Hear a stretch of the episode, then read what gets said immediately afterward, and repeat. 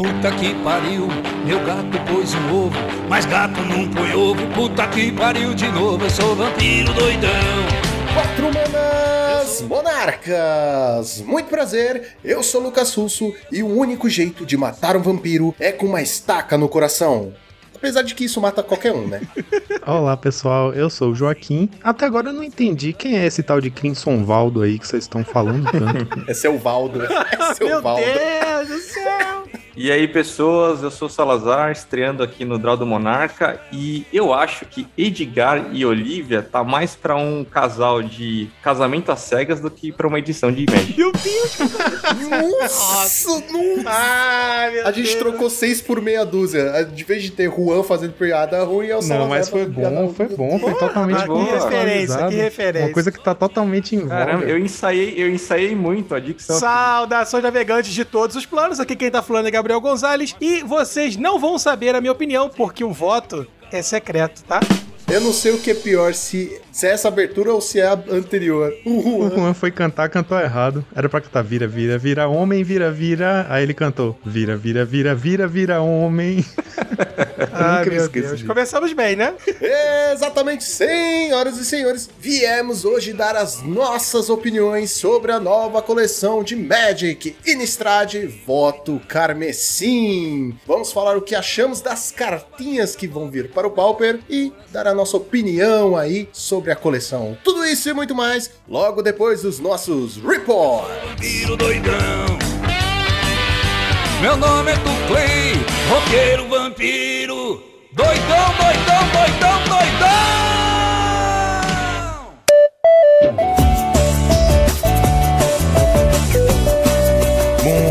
Muito bem, Joaquim, preparado para mais uma temporada de Draw do Monarca neste maravilhoso podcast. Lucão, eu diria até que talvez eu esteja loucamente preparado. Exatamente, Joaquim. Estamos começando hoje, neste episódio, a terceira temporada de Draw do Monarca. Viva!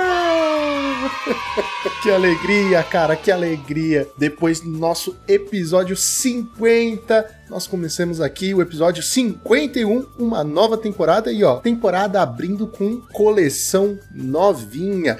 E falando em coleção novinha, Joaquim, sabe o que está vindo por aí? A Black Friday na X-Place, com produtos de 25 a 50% de desconto, cara. É muito desconto, É, velho. cara, tem que aproveitar. E aproveitar que o cupom Monarch 5 foi renovado, né? Pra quem já tinha usado o cupom, recentemente houve uma renovação, então vocês têm a chance de usar mais uma vez, aplicar desconto em cima de desconto. Exatamente, porque utilizando o cupom de desconto Monarch5, vocês ganham 5% de desconto em todo o site. E Joaquim, se você fizer transferência ou depósito ou pagamento via Pix, você leva para casa ainda mais 5% de desconto. Sério, são produtos com até 60% de desconto, cara. Não, sério, é muito desconto. É X-Place fazendo a alegria da galera, do jogador. Tem que aproveitar. Eu tô com o site aberto aqui, olhando, caçando as foils de Crimson Val. Não, não, fecha aí que a gente tá trabalhando. Depois você olha aí. Depois eu-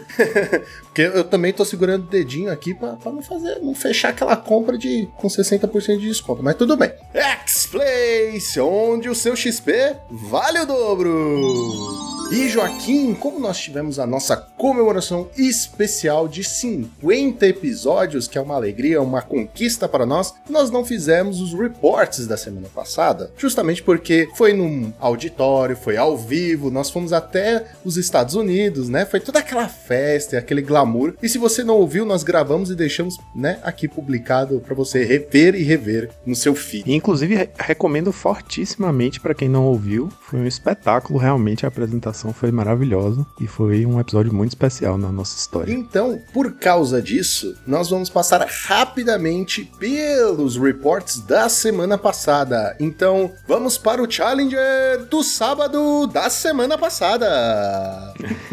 No sábado da semana passada, a Wizards finalmente tinha banido a Fada Marota. Eles ainda não tinham consertado o bug, o conserto do bug aconteceu essa semana no lançamento, né, de Crimson Val. Então, no fim de semana passado, ela estava banida temporariamente do Pauper, né? E o que aconteceu? Em primeiro lugar, tivemos um Izzet Ferris. E em segundo lugar, tivemos um Monoblue Ferris, pilotado pelo Paulo Cabral BR. Olha só, toda aquela polêmica envolvendo o uso da carta bugada, ele, com a carta banida, foi lá e fez resultado com o mesmo deck. Ou seja, ele jogou sem a fada marota no deck e fez resultado. Provando um ponto. Provando um ponto, verdade, cara. Em terceiro lugar, tivemos o Hack dos Affinity. Quarto lugar, Elfos. Algum comentário, Lucão? Nunca tenho comentários positivos sobre elfos. Vamos seguir. Em quinto lugar, tivemos Azorius Familiars. Em sexto lugar, Jimmy Ferris. Sétimo lugar, olha aí, Mono Blue Ferris, mais uma vez, com ela banida, pois é. Cara. outro ponto. Uma build mais mid-range nesse caso aqui do sétimo lugar. Oitavo lugar, Stomp pelo clássico e guerreiro do Stomp Ixidor 29, aparecendo aí mais uma vez. E agora vamos para o Challenger do domingo da semana passada. No domingo passado, nossa, cara, o meta foi feio, viu, nesse top 8. Mas tivemos em primeiríssimo lugar o nosso campeão, o nosso guerreiro Luffy do Chapéu de Palha. Engraçado que já já a gente vai cobrir o meta dessa semana e vai falar bastante esse nome também, Luffy do Chapéu de Palha. É nosso menino prodígio, né? Eu só fiquei me lembrando quando a gente lançou aquele episódio, logo que rolou a fusão do time Smash com a gente, né, Monarch? O nome do episódio que foi lançado no- nas plataformas era We Have the Hoax, que era uma citação, né, uma- um parafraseando uma fala do primeiro filme dos Vingadores, que é uma fala icônica, muito legal, que é quando Loki tá tendo aquela conversa logo antes da guerra com Tony Stark, ele fala: "Eu tenho um exército", e Tony Stark responde: "A gente tem um Hulk". E pra mim, cara, o Luffy tá virando o nosso Hulk, sacou? tipo, pode mandar exército, cara, a gente tem um Hulk e é o, o- o nosso mascote, ele tem 17 anos de idade, é um monstro, né? Ganhou o PTQ, tá ganhando tudo, cara. O Luffy tá em todas. Se o Luffy quiser criar uma nova conta assim, Hulk do Chapéu de Palha, eu não acho ruim, não. Exatamente. Fica a dica. Inclusive, vão dar dica pra ele já registrar o domínio. Foi com o Grixis Affinity, né? De sempre. E eu falei que o meta foi horroroso nesse dia, porque o top 4 inteiro foi Grixis Affinity. Segundo lugar, Grixis Affinity. Terceiro lugar, Grixis Affinity. Quarto lugar, Grixis Affinity. Quinto lugar, Izzet Ferris. Sexto lugar, tivemos Boros Bully. E, aliás, isso aí já indica uma tendência. O Boros Bully tá em ascensão, ele tá bem presente no meta agora. A gente vai ver já já no, no da semana atual. Em sétimo lugar, tivemos um Jun de Cascade, olha só, nunca mais tinha aparecido no top 8. E em oitavo lugar, um Jimmy Ferris. E agora vamos para o Showcase Challenger da semana passada. O Showcase Challenge da semana passada foi um evento maior, né? Teve 160 jogadores, eu acredito. Foi um meta meio selvagem, né, cara? É, acabou que resultou num top 8 muito inesperado, com algumas coisas bem inusitadas. Em primeiro lugar, tivemos um Boggles. Em segundo lugar, um Boggles também. Ou seja, a gente costuma sempre comentar, né, que em meta selva, o Boggles tem uma pontinha de chance a mais, porque o Boggles é um deck que você tem que se preparar muito especificamente para ele, né, para conseguir ter seus éditos, né, ter suas suas cóleras, Quebrar encantamento. quebrar encantamentos, exatamente. Então, não é toda hora que o pessoal tá preparado para Boggles. Hoje em dia, nosso meta já tá, todo mundo tá bem alerta, né? Porque o Boggles tá bem presente, mas conquistou aí top 2 do Showcase Challenge. Em terceiro lugar, tivemos um Grixis Affinity. Em quarto lugar, tivemos o Jeskai Ephemerate, pilotado pelo Campo, meu conterrâneo e nosso querido amigo do nosso time parceiro, Asa Branca. Em quinto lugar, tivemos Jimmy Ferris. Em sexto lugar, Hack dos Metalcraft, que na verdade é um, um deck que tá sendo chamado Mostly Rakdos. É tipo assim, majoritariamente Rakdos, porque ele tem uma pontinha de verde, quase um Jund. O Max do Snapbolt chama de é, Rakdos Jund. Não, não tinha o, O antigo Boros Mardu? Mardu. É, É. o Boros Mardu. Aí Pode, cada vez que pode. incorpora um, um splashzinho a mais, vai ganhando um, um nominho, né? É, Boros Mardu, Mardu molhado. Tinha o Jund, agora tem o Jund Rakdos. Daqui a pouco tem o Jund Rakdos iluminado. Sétimo lugar tivemos Naya Slivers, outro sinal de um meta selva, né? Decks muito agressivos passam por baixo do metagame. Aqui interessante porque foi uma build um pouco diferente do que a gente tá acostumado a ver. Ele usava três cópias de Abundant Growth no main deck, que aquele encantamento, aquela aurinha, né? Que você encanta uma land e dá um draw e ela faz mana de qualquer cor. Foi a forma que ele encontrou de driblar aquele problema clássico que os agros de três ou mais cores no nosso formato tem, né? De ajeitar a mana nos primeiros turnos sem ter que ter muita land tapada, que tira a velocidade do deck. Então ele meteu Abundant Growth, que é uma carta que dá um draw, é um cantrip, e resolve o problema da mana, né? Eu achei bem criativo. Em oitavo lugar, um de Mir Delver, e uma coisa interessante a respeito dessa lista é que usava quatro cópias de Consider, aquela é, cantripzinha nova. E isso é inesperado. Mais inesperado do que todo esse meta. e agora sim, nós vamos falar do metagame dessa semana. Então vamos para o Challenger do sábado dessa semana. Em primeiro lugar, nós temos um Hulk. Ops, não quis dizer. Tivemos o Luffy do Chapéu de Palha levando o Challenge do sábado. Importante notar que nesse fim de semana, as cartas de Crimson Val já estavam disponíveis no mall, né? Elas estavam disponíveis desde a quinta-feira, então o pessoal já estava jogando com elas e o Luffy, inclusive, incorporou na lista dele duas cópias de Blood Fountain, né? Que é aquele artefatinho. A gente vai falar sobre ele daqui a pouquinho, então fiquem ligados aí para ver nossa discussão. A gente já tinha a ideia de que ele ia jogar muito forte, né? No, no Affinity, e de fato, o Luffy jogou com duas cópias no sábado e a gente vai ver que na lista do domingo ele subiu mais uma cópia, com dois Durez no main deck e um Durez no side, né? Durez está sendo a principal resposta dos Affinities, é, do Grixis e do hack dos Affinity para o Dust to Dust, né? Que o Affinity tem que se preocupar em fazer é fazer sua land do turno 1 e ter uma mana preta em pé no turno 2 para antes do turno 3 do oponente, né? Não levar o Dust to Dust. Tem que tentar tirar o Dust to Dust da mão do oponente antes do turno 3. A melhor solução é o Durez. Até porque se passa, o Dust to Dust é excelente contra o Affinity, mas se passa muito do turno 3, né? Tipo, o Affinity tá no turno 4, 5, ele já fez Prisma, já fez Estrela, talvez já tenha resolvido um discípulo, né? Então, já achou a terceira land, então por mais que você exile duas lands, no turno seguinte dele ele faz a segunda land, né? Começa de novo, compra carta, enfim. Dust to Dust é muito bom no turno 3, então se você tem um Durez para tirar o Dust to Dust, já resolve bastante, né? Então, principal carta predadora do deck, o deck tem uma resposta bem razoável para ela. Em segundo lugar, tivemos o Boros Bully, olha aí, a gente tava falando dele, né? Ele tá aparecendo cada vez mais. Que ele compete na velocidade, né? Exatamente, o Boros Bully é um deck que tem um alcance muito grande, né? Ele consegue fazer o papel de agro, ele consegue colocar pressão na mesa, né? Se ele for com um plano... Bate por cima. Bate por cima, exato. Se ele for com um plano agressivo, né? Faz Squadron Hawk, começa a encher a mão de passarinho, faz um Battle Screech, enche a mesa de bichinho e aí faz um rally, pronto, mata rápido. Mas se ele precisar jogar o jogo de controle também, ele faz um Monarca na 4, com Prismatic Strands no cemitério, né? Fica recapitulando, protegendo, não levando dano, acumulando carta e uma hora ele volta pro jogo e ganha. É um deck que tem um alcance incrível, então ele consegue ser mais rápido do que os mid-ranges e consegue ser controlador para os decks mais agressivos, né? Principalmente é um dos melhores decks para se usar Dust to Dust no side, né? Ele tem a mana tranquilíssima para castar Dust to Dust no turno 3. Muita gente tá usando Dust to Dust no main deck do Boros Bully, né? Já que o Bully tem quatro cópias de looting, ele você pode descartar o Dust to Dust se o oponente não for Affinity. E aí no side você tira ela. É como se você tivesse sideado pré-jogo, né? Isso me lembra muito quando o pessoal usava uma cópia de Red Elemental Blast no, no Tron. Ai, cara, é isso aí. Bons tempos, né? em, que, em que sinais de, de dominância no metagame era uma cópia de uma carta em um deck. Aqui a gente tem quatro cópias de uma carta totalmente agressiva contra o Affinity, jogando no main deck de vários decks. Eu quero fazer um parênteses aqui de um breve report, porque eu fui jogar essa semana que passou agora e tinha uma pessoa falando assim: Cara, por que você não usa Dust to Dust no seu deck, no side? Três cópias. Você tava jogando de quê? Não, não, não era para mim. Não tava falando pra ah, mim. sim, pra outra pessoa, sim. É. Só que eu virei pro lado assim, a pessoa que falou tava de Jund, e era foil o Jund, muito foda. E ele, que estava de Jund, falou pro oponente isso. E o oponente tava de quê? Adivinha, tenta adivinhar aí.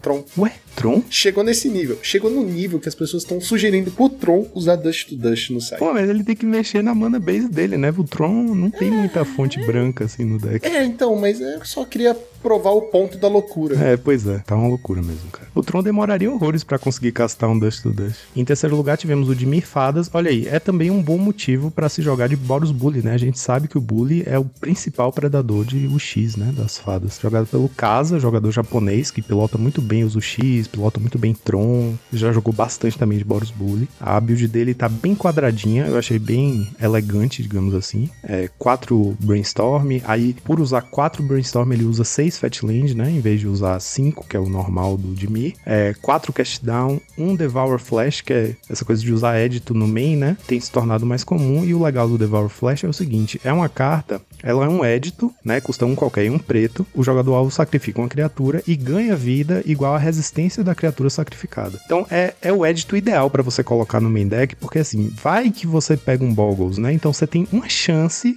no main de, de encontrar sua uma cópia do Devour Flash, né? Pra poder se livrar de um Boggle, né? E acabar levando um game 1 assim, aleatoriamente. E o legal do Devour Flash é assim: se for contra um deck que ela não tem utilidade nenhuma, tipo um deck agro com mil criaturas, no desespero você pode sacrificar um Gurmag e ganhar 5 de vida, sabe? Você casta em você, sacrifica um Algur, ganha 3, um Gurmag ganha 5. Ela às vezes salva a vida mesmo. Eu sei que é situacional, mas assim, se você tá fazendo no seu Gurmag, quer dizer que você tá muito na merda, cara. provavelmente, provavelmente. não vai ser 5 de vida que vai te salvar. É situacional, eu sei. Magic tem muito mais si, né? Mas eu acho interessante porque, assim, se você vai jogar com édito no main, né? Pelo menos é um édito que é instant speed, né? Diferente do Chainer. E é um édito que tem um segundo efeito, né? Caso numa situação extrema você precise. E aí, além disso, no, no side, o Casa trouxe mais três éditos de Chainer. Em quarto lugar, tivemos um Grixis Affinity, pilotado pelo Live One, que é brasileiro também, Leonan. É, ele também foi com duas cópias de Blood Fountain no main, duas cópias de Durez no main e uma de Durez no side, igualzinho ao Luffy. Eu acho até que ele pediu dica ao Luffy. Se não pediu, é melhor a galera começar a pedir, viu? Porque o menino vai longe. Em quinto lugar, olha aí, o assunto do dia, Boros Bully, pilotado pelo Phil Helmuth as mesmas 75 cartas do McLeskey, que ficou em segundo lugar. Quando acontece isso, né, Boros Bully tem muito flex slot, né? Algumas pessoas jogam sem Guardian, algumas jogam com um, outras com dois, alguns preferem jogar com Palace Sentinels como Monarca, outros preferem o Shrek, né, o Pirata. Aí tem quantas Journeys você vai usar, se vai usar o Oblivion Ring não. Então, tipo assim, é muito difícil uma lista de Boros Bully ser igual a outra, né? Alguns usam a Braid, alguns usam a Electricity no main, né? E essas duas listas estão idênticas, cara. E quando acontece isso, muitas vezes são jogadores que treinaram juntos, elaboraram juntos a lista e foram com a lista porque confiavam que era uma boa escolha pro meta, né? E como os dois fizeram top 8, eu tô confiando que seja uma coisa parecida com isso. Em sexto lugar, tivemos um Grixis Affinity pilotado pelo Galeogial. A gente já falou esse nome antes sem saber se era Galeogião ou se era Galeogial. Eu descobri que ele é brasileiro, mas eu não sei se o, se o nome é Gião. Então é Gião. Não, então é Gião. Deve ser. A build dele do Grixis joga jogando com um Crack Clan Shaman no main deck e duas cópias de Blood Fountain e quatro Durez no side. Quatro Durez no side, eu acho isso muito bom. Eu acho que é por aí mesmo, cara. É três ou quatro mesmo, você tem que se carregar de Durez. Você tem que garantir de ter seu Durez no turno 2 para poder não tomar esse Dust to Dust, sacou? E achei interessante ele jogar com um Crack, porque assim, você olha pro, pro Affinity, né, a build atual, os discípulos na mesa são extremamente importantes pro Affinity, né? Então se você usa o Crack Clan para dar uma cólera, limpar a mesa, você vai perder seu discípulo. Só que agora o deck tem uma espécie de um mini Reaping the Graves no main deck, né? Que é o próprio Blood Fountain. Então você pode deixar seus bichos morrer sem se preocupar, porque você pode recorrer a eles mais tarde, né? Eu achei bem interessante essa ideia. Em sétimo lugar, tivemos o Dimir Fadas, pilotado pelo rei das Dimir Fadas, o Barf. A build dele com um Chainers no main, olha aí, Edito no main deck, um Fumes também no main deck. O que a gente tava falando, né, do, do Edito no main e o Fumes no main deck também, que além de ser bom, essas duas cartas são boas respostas para o próprio Boggles, né? É bom ter elas no main, mas o Fume está ficando cada vez mais importante no main deck justamente por causa da ascensão do Boros Bully, né? Se você tá de UB contra o Bully, é, se ele resolve um Battle Screech e você não tem um Fumes no main deck, vai ficar bem difícil para você já, né? É uma bola de neve, né? O primeiro Battle Screech resolve, aí ele faz um passarinho, aí flashback, né? Virando três bichinhos, ele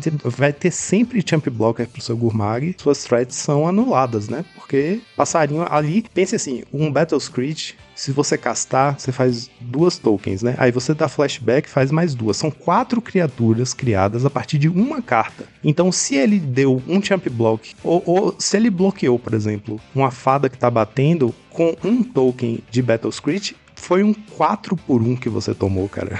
Porque ele usou uma carta para ter aquele 1 quarto dos bichos dele. E aí ele trocou com uma carta sua, né? É muito brutal. Fumes muito importante no meta agora, nesse momento. E eu acho até que esse Chainers no meio também é assim. Você tem o Chainers e o Fumes, né? Você vai usar seu Snuff Out pra tirar Traben, Seeker of the Way, né? Pra limpar a mesa. O Fumes limpa os passarinhos e deixa quem sozinho na mesa, o Guardian, né? E aí o Chainers responde o Guardian. Porque Agony Warp é uma carta que não tá sendo muito jogada. Eu acho até que ela deve voltar a ver jogo, porque a presença grande do Boros Bully agora, né, significa que o Guardian pode virar uma pedra no sapato do Zubê, né? E em oitavo lugar tivemos o Elfos, pilotado pelo Sun Pop, com dois negates no main deck, um longbow. Eu acho que foi a mesma build, é, foi isso mesmo. O Sun Pop é amigo do Walker, né? E o Walker ficou em segundo lugar, Pauper Geddon, é, que rolou na Itália, a gente falou sobre esse torneio, e aí o, a lista do Walker, o Sun Pop tá jogando com essa lista, com dois negates no main deck. O Walker escreveu um artigo bem interessante, ele compartilhou no Twitter dele, falando, né? Ele escreveu tipo um primer do deck, por que, que ele escolheu aquela build do Elfos, e ele passa um parágrafo inteiro argumentando por que, que negate é a melhor resposta agora, sabe? Ele defende que Elfos deve usar anulação no main deck, e a gente sabe, por exemplo, que Juan, que é nosso elfista do time, é, ele joga com Dispel, né? Enfim, sempre com alguma anulação no main, e o Walker defende bastante isso, e ele ficou argumentando lá por que, que o negate é a anulação ideal para ter no main agora. Não tivemos top decks nesse sábado, não tivemos planilha, então vamos para o Challenger do domingo dessa semana. Em primeiro lugar do Challenge do domingo, tivemos um Fogtron pilotado pelo Amy Lovebo. Vai, Tron! Vai, Tron. Cadê aqui o, o Betão e o, o Brendo para vocês gritarem juntos, os ogros do Tron? A build do Amy Lovebo Aliás, Emlov, um veterano de representar o Tron, né, nos top 8, trouxe uma build interessante porque o side dele tá completamente carregado contra a Affinity, que é uma match muito complicada, né? Então ele atacou o deck mais difícil para ele, né? E aí, sucesso. Deu certo. Inclusive, na final ele ganhou de um Grixis Affinity. Ele joga com 3 de spell no main deck, Três chaves de fenda, dois bolts, dois martelos, três chaves de fenda e três Teach. três alicates. Três alicates. No side, três gorila xamã, dois Ancient Grudge e três Fangren Marauda. Então ele tá completamente assegurado contra o Affinity. Olha, pra não parecer um chato, eu entendo o porquê 3 de spell, por causa desse meta. Dois bolts eu não entendo, mas tudo bem. E três teachings também, assim, eu tenho dado o braço a torcer. Não quer dizer que eu vá usar, porque eu sou jogador de IRL. E o IRL não reflete a realidade dos challengers, né? Ou melhor, do MOL. Mas eu entendo 3 de spell. Dois bolt não faz o menor sentido. Eu acho que a lógica dessas sobrecarga de cópias de uma mesma carta que já é alvo de teachings é, sempre significa assim, né? É uma carta que eu preciso que venha na minha mão antes de eu ter a mana para fazer o teachings, né? Então nesse caso, por exemplo, Crop Rotation é uma carta que o Tron usa duas, porque é uma para buscar e a outra para vir naturalmente, né? Então o Bolt deve ser a mesma coisa. Agora o que eu acho engraçado é que o Bolt não é exatamente uma carta excelente nesse meta, né? Contra o Affinity mesmo, ela tira um discípulo, tipo, assim, enfim, não sei, mas deu certo, foi uma boa escolha, né? E o que eu acho engraçado também é o seguinte, lá vou eu, cheio de pitaco, né? 3 de spell, 2 bolts, né? Ele tá aumentando o número de cópias de certas ferramentas da caixa de ferramenta dele, né?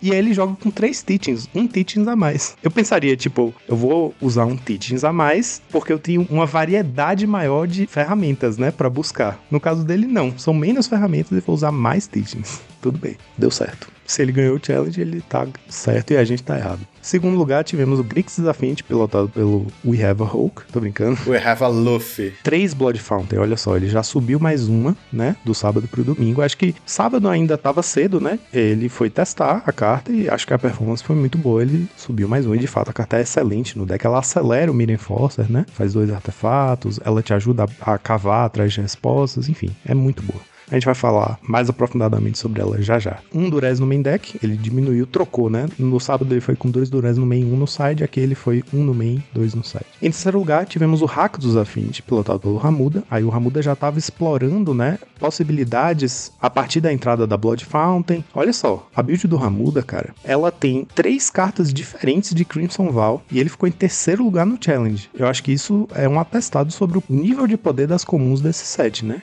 E a gente vai falar mais sobre isso também já já.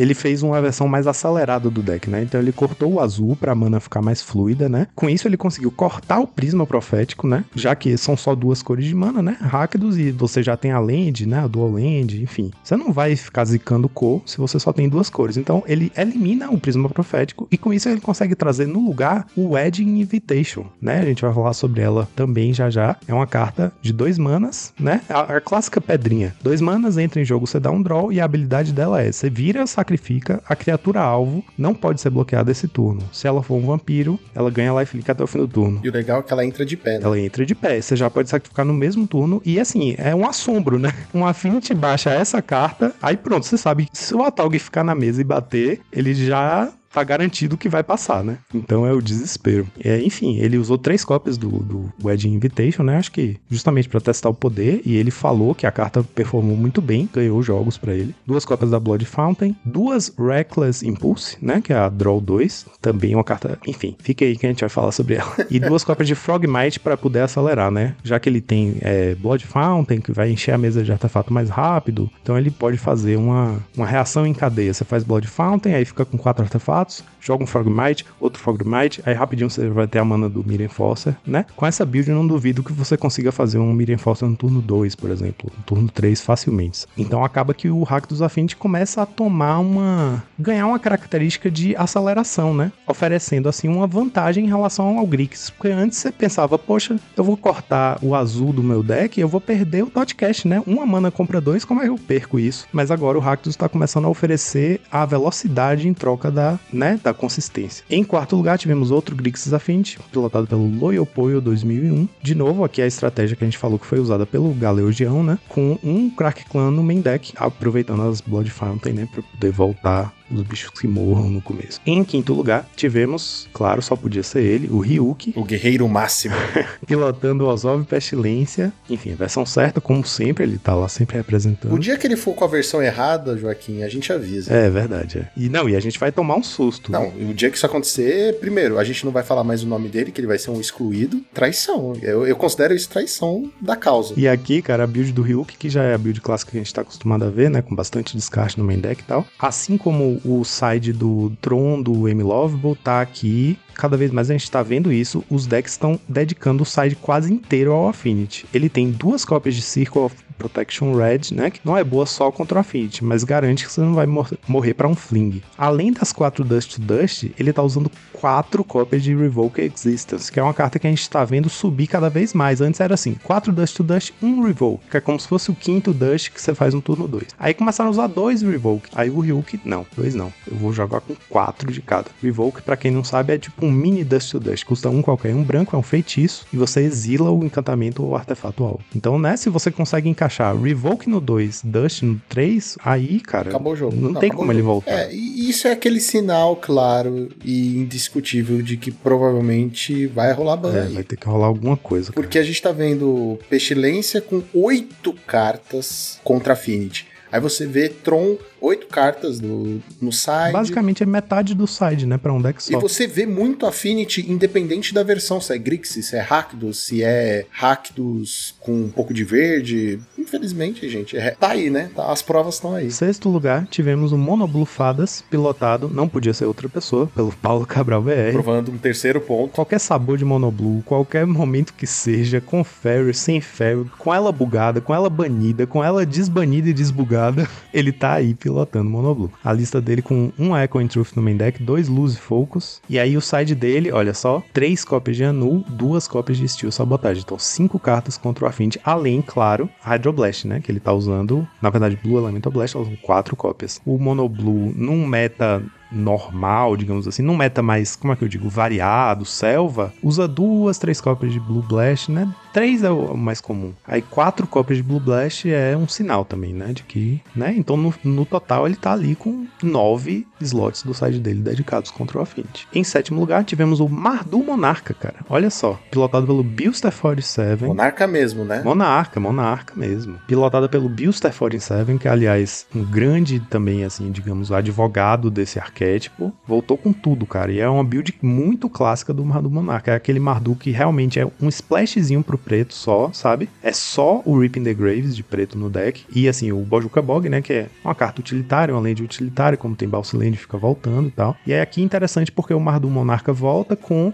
uma otimização na sua mana base, porque antes ele tinha que usar algumas cópias de é, Ancient Den e Great Furnace, né? Então ele acabava expondo sua mana base para destruição de artefato gratuitamente. Às vezes um UR trazia o gorila do side e acabava, dependendo de como o Mardu começa o jogo, acabava destruindo todas as lands dele e aí quebrava as pernas do nada, gratuitamente, porque ele usa as lands só para poder ter o Metalcraft, né, para o Galvanic. Agora, como a gente tem a, as pontes, ele usa três cópias da Rust Veil Bridge, né, que é a ponte é, Boros, que é indestrutível, e aí com isso ele só usa uma cópia do Ancient Den e uma cópia do Great Furnace. Então ele expõe a mana base dele muito menos a, a aleatoriedades, um upgrade aleatório que a pessoa vai ter, né? Tomar um LD instant speed assim de graça, ele tá muito menos exposto a isso. E a build dele é, como eu falei, bem clássica, né? Galvanic, Lightning Bolt, Abrade, três cópias de Prismatic Strands no main deck e uma cópia de Battle Screech, olha só. Então tomou um pouquinho emprestado do Bully aí para poder ter um monte de passarinho. Novamente, o Mardu Monarca é um bom deck também para usar Dust to Dust, porque não tem o menor problema em ter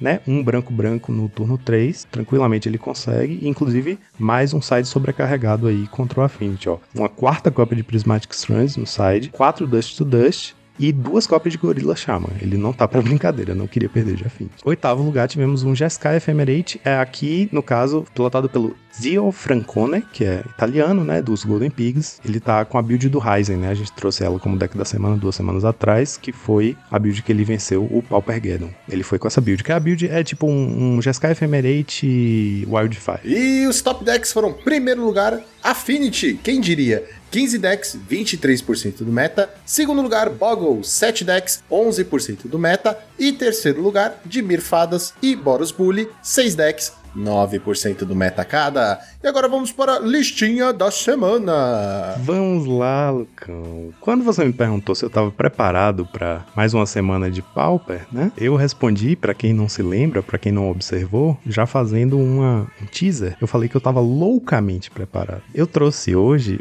na nossa listinha da semana, um deck chamado RG Medzu Agro, pilotado pelo Oliver Jux. Você já ouviu falar nesse jogador? Hum, há muito tempo atrás, mas ele parece que se aposentou um tempo. Tá Foi, ele tava poucos. parado e tal. Aí agora apareceu, fez um 5-0 com um Madness Agro, cara. É tipo um Stomp Madness. Na verdade, é tipo um Stomp mesmo, mas são criaturas de poder 2, várias delas, né? Vermelhas e, e verdes com Burning Tree para acelerar o processo e fazer turnos 2 insanos. E no meio tem um salpicado, um saborzinho de Madness, né? Tem quatro Wild Mongrel, quatro Basking Rituala, e aí você tem quatro Fates Looting, que ajuda muito o deck a encontrar suas respostas, né? E quatro Fiery Temper, que são é o segundo playset de Bolt do deck, porque se você descarta ela, você paga uma mana vermelha, faz exatamente o que o Bolt faz, né? Se você tá descartando para um Mongrel, você tá dando mais um, mais um para um bicho. Então, imagine você que Fiery Temper, que é um instante que custa um vermelho vermelho e causa 3 de dano em qualquer alvo, nesse deck ela, é, ela faz o seguinte: ela custa uma mana vermelha, é um instante fala assim: o Wild Mongrel alvo que você controla recebe mais um, mais um e fica da cor seu, da sua escolha até o fim do turno, e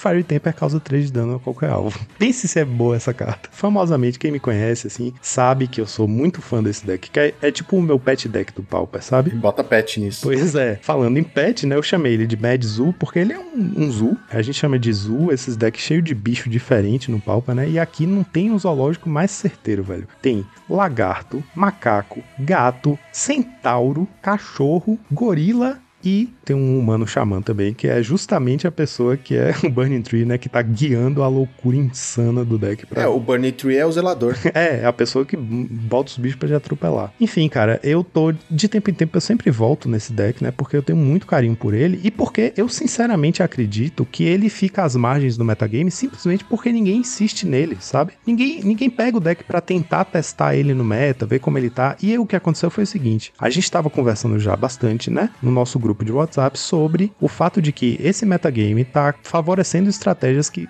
como a gente fala, passa por baixo do meta, né? A gente fala do Boggles, o Boggles é tipo um deck rápido, agressivo, que enquanto o Fada está castando Kentrip pra achar sua land drop, né? Tipo, ajeitando seus turnos, ou enquanto o Boros Bully tá lá fazendo bounce land e descartando pra Faithless Looting, ou enquanto o Affinity tá fazendo Estrela no turno 1, aí Prisma no turno 2, é, Toddcast no turno 3, só começa a jogar os bichos, monstros de verdade no turno 4, né? Que aí ele enche de mini force, faz o Atog. Esses três turnos que os decks estão aí se preparando para o jogo, um deck como o Boggles, um deck como o Heróico, né? Um deck como o Slivers, ele tá te batendo 12 no turno 3 se você deu mole, né? Então você não pode se dar o luxo de ficar fazendo esse turno 1 que é só baixar pedrinha, comprar carta, né? Então acaba que essas estratégias vão se tornando viáveis num meta assim. E foi pensando nisso que eu falei, cara, eu vou tentar o, o RG Madness de novo e eu vou tentar buildar ele de uma forma ridiculamente agressiva. Então o que eu fiz foi, são 25 criaturas, a maioria delas custa 1, tem 12 que custam 1, né? Baskin Rootwalla, que na verdade pode custar 0, Cud Ape, que é o macaco 1/1 por uma mana vermelha, e se você controlar uma floresta, recebe mais 1 mais 2, ele fica 2 3 por 1 mana. Wild Nakato custa 1 verde, é 1/1, é um gato. Ele fica mais 1 mais 1 se você controlar uma montanha e fica mais 1 mais 1 se você controlar uma planície. Então assim, nesse deck ele vai ser só 2 2 mesmo. Mas 2 2 por 1 mana verde, sem drawback, é forte. É muito forte. Aí a questão foi isso. Eu construí o deck da seguinte forma. Turno 1 você faz uma land, né? Ajeita sua mana, faz sua tap land lá. Nesse caso eu tô usando uma base de mana toda nevada e com quatro cópias da dual land RG, né? Porque aí você faz ela virada no turno 1, você já tem a floresta em jogo para o Curd Ape, né? É uma carta que casta o Curd Ape e já tende ao critério para ela ser 2-3. Então acaba funcionando muito bem, é bem sinérgico. E aí o que acontece? Se você fez uma Highland Forest, né, que é essa dual, seus Curd Ape, suas Wild Nakato vão ser o resto do jogo 2 de poder. Acabou sabe? Nunca vão ser 1 barra 1. A ideia era a seguinte: o que o deck quer fazer é castar uma Burning Tree no turno 2. Então você vai gerar uma verde e uma vermelha, né? Quando ela entra. Então, ou você faz Burning Tree, outra Burning Tree e um Mongrel, ou você faz Burning Tree, outra Burning Tree, e aí vai sobrar uma de cada cor. E a ideia era justamente distribuir as threats do deck para você poder usar essa mana de cada cor que sobra. E aí, nesse caso, se você não tem um Mongrel para fechar a bola de neve das Burning Trees no turno 2, você vai ter um Card Ape, um Wild Nakato, que é igualmente ridículo. Você vai ter feito turno 2, você paga 2, aí faz 1, 2, 2, outro 2, 2, outro 2, 2 e 1, 2, 3. É ridículo isso no turno 2, cara. Você bateu 8 no turno 3. Não é à toa que fez 5-0, né? Pois é, exatamente, cara. Arrebentou, Lucão. Arrebentou. O deck, as matchups foram Fangren-Tron, que aliás eu tive que ficar batendo com os bichos 2-2 pra cima do 5-5 dele,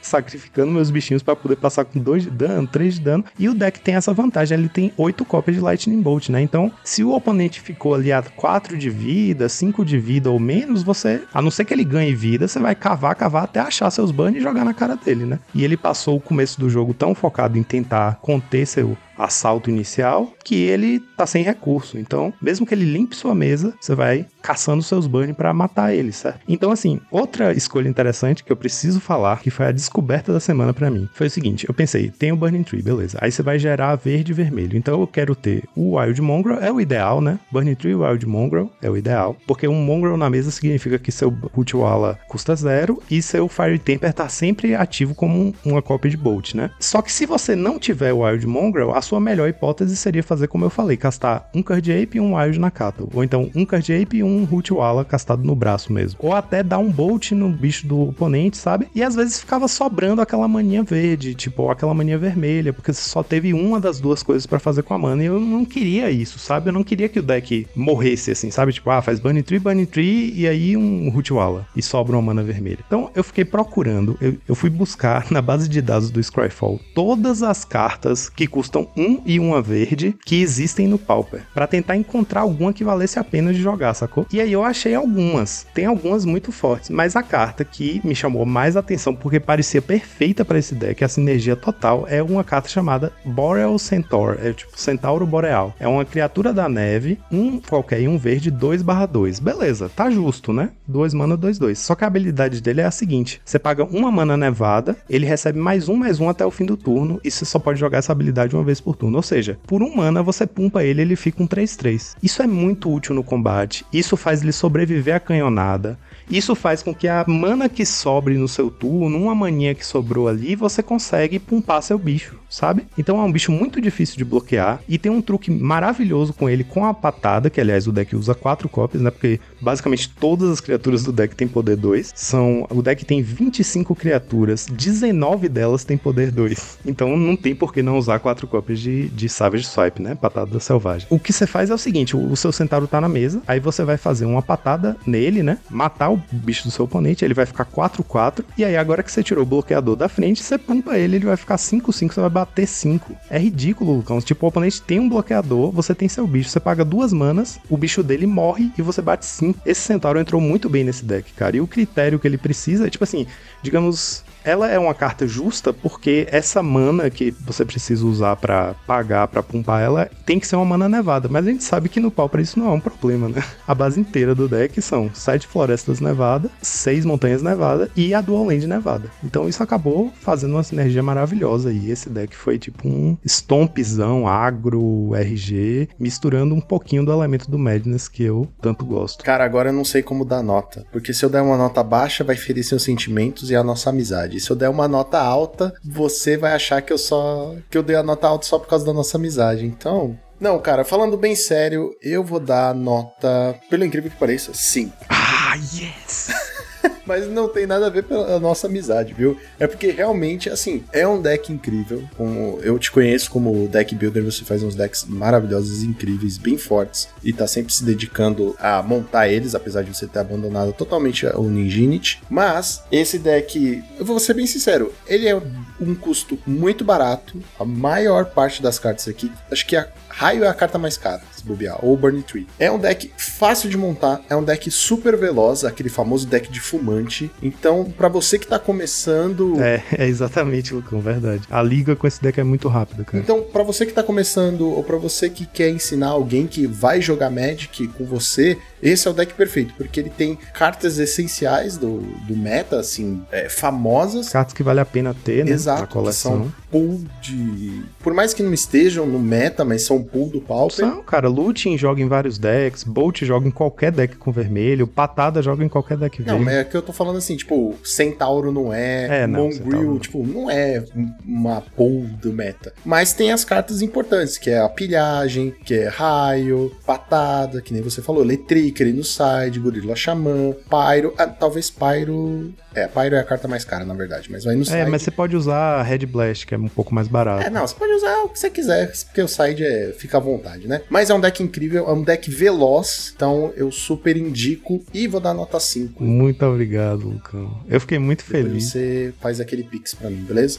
Mas é isso, cara. Eu não, eu não gosto de autopromoção e a ideia não era essa, mas é porque realmente eu fiquei muito feliz e orgulhoso de ter conseguido, sabe? É, levar o deck. O legal é que o deck vai aparecer. Ele não foi publicado essa semana nas listas de 5.0 porque eu fiz esse 5.0 na terça-feira e a lista sai na quarta. Então o limite pra ser publicado naquela semana é a segunda-feira. Depois de segunda-feira, acho que meio-dia, se você fizer 5.0 só sai na semana seguinte, entendeu? Mas assim, saber que a partir da semana que vem a lista vai deve ser publicada é legal, porque aparece ali um deck diferente, né? É como a gente faz, a gente garimpa pra ver coisas interessantes que estão explorando outras possibilidades no meta, então eu fico muito feliz de ter conseguido levar isso, né? Publiquei no Twitter, no Discord, as pessoas retweetaram bastante. Tem muita gente que é muito simpática a esse arquétipo e ficou muito empolgada com esse resultado, então eu acho bacana. Esse deck é super indicado, com certeza vai fazer a alegria de quem jogar com ele, certo? Então, Joaquim, só nos resta uma coisa: soltar a vinheta.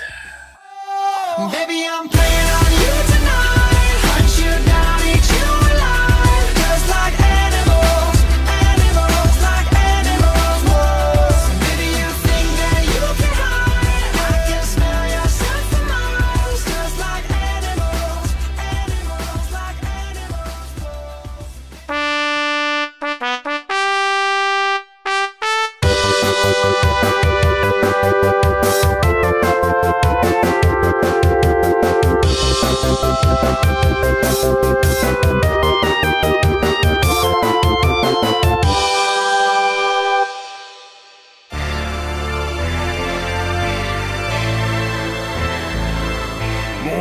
Muito bem, pessoal. Vamos conversar hoje sobre esta nova coleção de Magic, a parte 2 de Innistrad que vai trazer os vampiros. Pessoalmente não é a minha parte favorita, eu prefiro os lobisomens, mas é o que tem, é o que a gente vai falar, certo? É, tem que falar, né? Fa- faz É, parte, a né? gente é meio obrigado. É, não, faz parte do contrato com a sociedade. Não, porque eu acabei de abrir aqui a, a lista das cartas, né? E tô, assim, espantado. Não, você tá assim. Peraí, não. A gente tem que começar falando que você olhou as cartas antes. Você não esperou. Quebrou a tradição. Você quebrou uma tradição. Eu peço desculpa a todos os telespectadores ouvintes, né? E eu tava louco pra falar essa frase, tá? No episódio de 50 anos, todos vocês falaram, não tinha falado, mas eu joguei um draft no Magic Arena. E aí eu tive que ter contato com as cartinhas. Não só as comuns. Aí eu tive que. É, não, tive que O ter cara contato. pagou pra jogar, pagou pra jogar. Eu tive, eu fui Fui obrigado. obrigado a conhecer essas cartas. Eu fui obrigado a conhecer, mas assim, eu fiz uma leitura rápida e não cheguei a conclusão nenhuma. Então tomei o 03 no draft. Só tomo consciência de que as cartas são boas pro Paupers e estão no draft, né? Mas não funcionam no formato Pauper. Eu não cheguei a essa conclusão tão aguçada, meu amigo Salazar. Na Eu- verdade, ele tava querendo abrir uma talha logo de cara, que a gente tá ligado. que a gente É, nem que a, idiota, a né? tara dele é a tara. Eu sou, eu sou colecionador delas, entendeu? Eu quero ter todas do todos os tipos do mundo, mas o meu dinheiro não. Todos os dois tipos. Não, que isso? Não tem dois? Duas artes só? Não, não, negativo. Aproveitando essa oportunidade aqui, só pra contar uma historinha.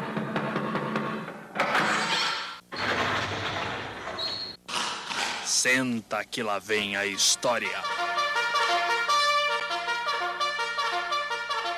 Quando eu fui no GP de 2019, nem tudo tem a ver, tá? Quando eu fui no GP de 2019, eu fui lá naquelas lojinhas, né? Tem uns caras vendendo suas barraquinhas. E aí eu vi uma dessas talias, ou talhas, né? A talia Guardiã de Traben, que tinha uma arte diferenciada. E eu vi escrito assim, 60 em cima dela. Aí eu falei, pô, peguei meu dinheirinho ali e falei, é hoje, é hoje, eu vou comprar 10 dessa porra, né? De 60. Aí separei duas, né? Porque acho que tinham lá. E aí falei pro cara, então, amigo, aí, né? pe- Peguei assim, é, é débito. Aí quando o cara fez a conversão, era em dólar, Ah. não era 60 reais. Quanto que tava o dólar? Não, mas depende. Eu tava Quanto que tava o muito dólar? menor do que eu. Quatro e porrada, Lucão. Qua- 60 vezes, 120. Em 2019? Ah, por aí, né? Quase 5 já. E aí, quando ele converteu o, o 120 pra conversão do dólar, eu levei um total de nenhuma pra casa. Mas eu só queria compartilhar com vocês que tem muitas artes lindas da nossa Thalia Guardiã de Trabe. Falando em Thalia, Talha, ou como vocês quiserem chamar, a gente pode começar então falando das cartinhas do branco. É, tudo programado, né? Nada como ter pauta, Nada né? melhor do que um gancho bem feito. Eu quero chamar a primeira cartinha aqui, que é, é aquela. Gente, é aquela, aquele negócio, né? O branco, ele tem aquele problema de que ele eh, tá, tá caminhando a passos muito curtos. Tipo, tem bichos que vêm, dão draw.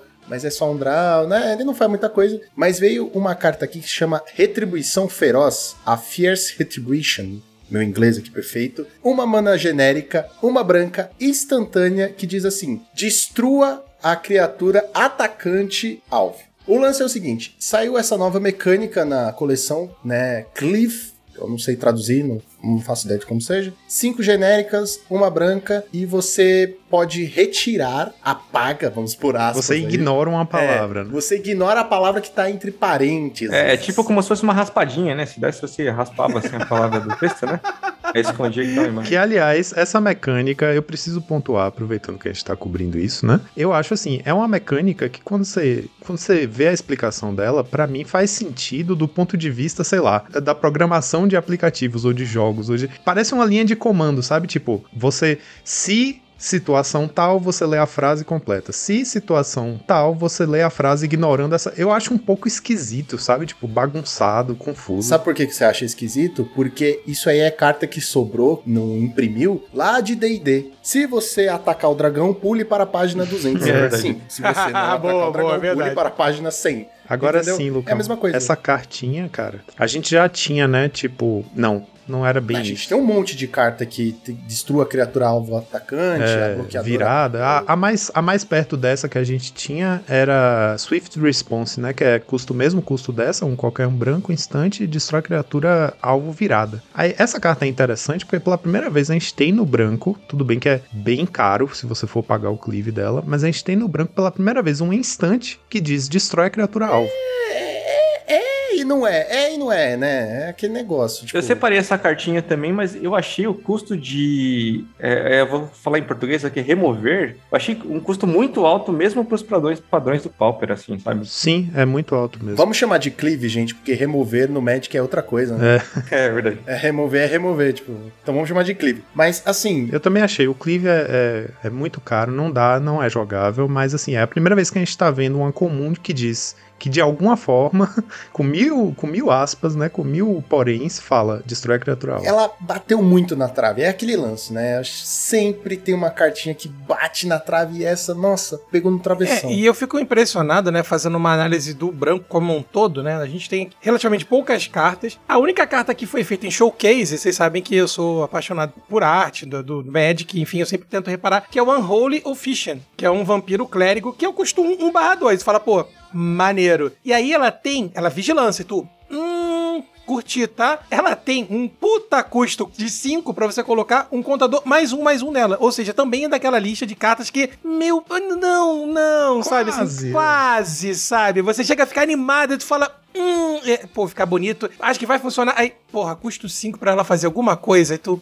hum, é, Esse ok. bichinho é, é, é o Figure of Destiny que a gente É, merece. cara, é é aquela tristeza de sempre, né? Malditas coleções T2. É, é, não, assim, porque você vê que bateu na trave, né, Lucão, também, né? Eu, eu queria aproveitar pra chamar atenção a uma outra carta, que é o Adamant Will, né? Que é, é uma instante, é, custa 2, e a criatura alvo ganha mais 2, mais 2 e ganha indestrutível. E o mais interessante, é uma carta que eu acho que é, é, inter- é bacana, ela talvez não veja tanto jogo assim, embora custo 2, você bota um mais 2, mais 2, ganha indestrutível, você protege a criatura, o custo 2 é pesado, mas é interessante que embaixo do texto vem a explicação do que a carta faz, assim, tipo, eu me voltei aos anos 90, tá ligado, no Magic, ele tem que explicar pra gente embaixo o que o texto da carta faz, né, e isso pra mim, assim, me chamou muita atenção, que eles estão voltando a fazer isso, né, colocar um, um texto explicando o que que a habilidade ou a, atividade da carta faz, mas é mais uma carta que vai bater na trave. Vou lançar uma aqui que talvez possa jogar em alguns decks, que chama Ministro Itinerante. Ela é uma mana branca, 1 barra 1, ela tem como habilidade vira, a criatura alva recebe mais um, mais zero até o final do turno, você ganha um ponto de vida e você só pode ativar essa habilidade como se fosse um feitiço. Eu acho legal que ela pode ter interação com agora com, com é um é um Pegasus ou é um unicórnio que ganha que ganha marcador quando você ganha vida? Não, não lembro exatamente. É um unicórnio. É um unicórnio. Então, você pode fazer, por exemplo, as suas fichas de Squadron Hawk baterem um pouquinho mais forte e ainda pumpar seu unicórnio com, com uma habilidade, né?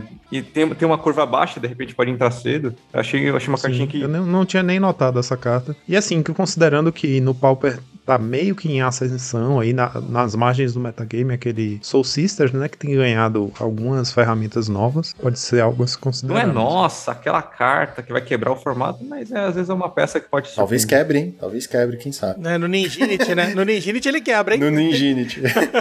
Sério, eu quero falar de uma mecânica que é muito. Eu achei muito merda pro Pauper, tendo em vista que nós temos boas remoções, que é a Disturb, cara. O Disturb, ele veio na, na coleção anterior, só que o bicho voltava, né? A criatura morria de um jeito, você pagava o Disturb e ela voltava É como transformada. se fosse um flashback de criatura. é. Algumas criaturas voltavam muito piores. A maioria delas. Agora, na coleção de voto Carmesim, cara, a criatura volta como um encantamento. Sim, É, uma aura, você tá né? falando da Drog School Infantry, por exemplo, né? Não, eu tô falando de todas que tem Disturb. Elas voltam como encantamento. Só que isso é muito bosta no Pauper. A pessoa vai pagar o Disturb. Ó, tô voltando aqui encantando essa criatura. Tá bom, remoção. Pro lore, pro lore da coleção, realmente é muito interessante. Você vê que o distúrbio, né, Innistrad, toda aquela confusão, humanos, é, é, lobisomens, vampiros, assim, dá pra entender que ela, ela, ela cumpre um propósito dentro do lore. Meio ponto pra Wizard, só 0.5, né? Então tá uma, tem uma preocupação com com o lore. O problema é que realmente a mecânica, ela não funciona e assim, bom, eu tô dizendo até vendo no T2. Eu não tenho visto nem no T2 ter muita funcionalidade. Mas, enfim, né, ela volta como encan- encantamento, encantamento esquisito muitas das vezes. É tipo, o bicho, antes, antes no set passado, o bicho morria e voltava como um fantasma, né? Era tipo a Isso, versão é. morta dele. Fantasma merda. Tinha, uma,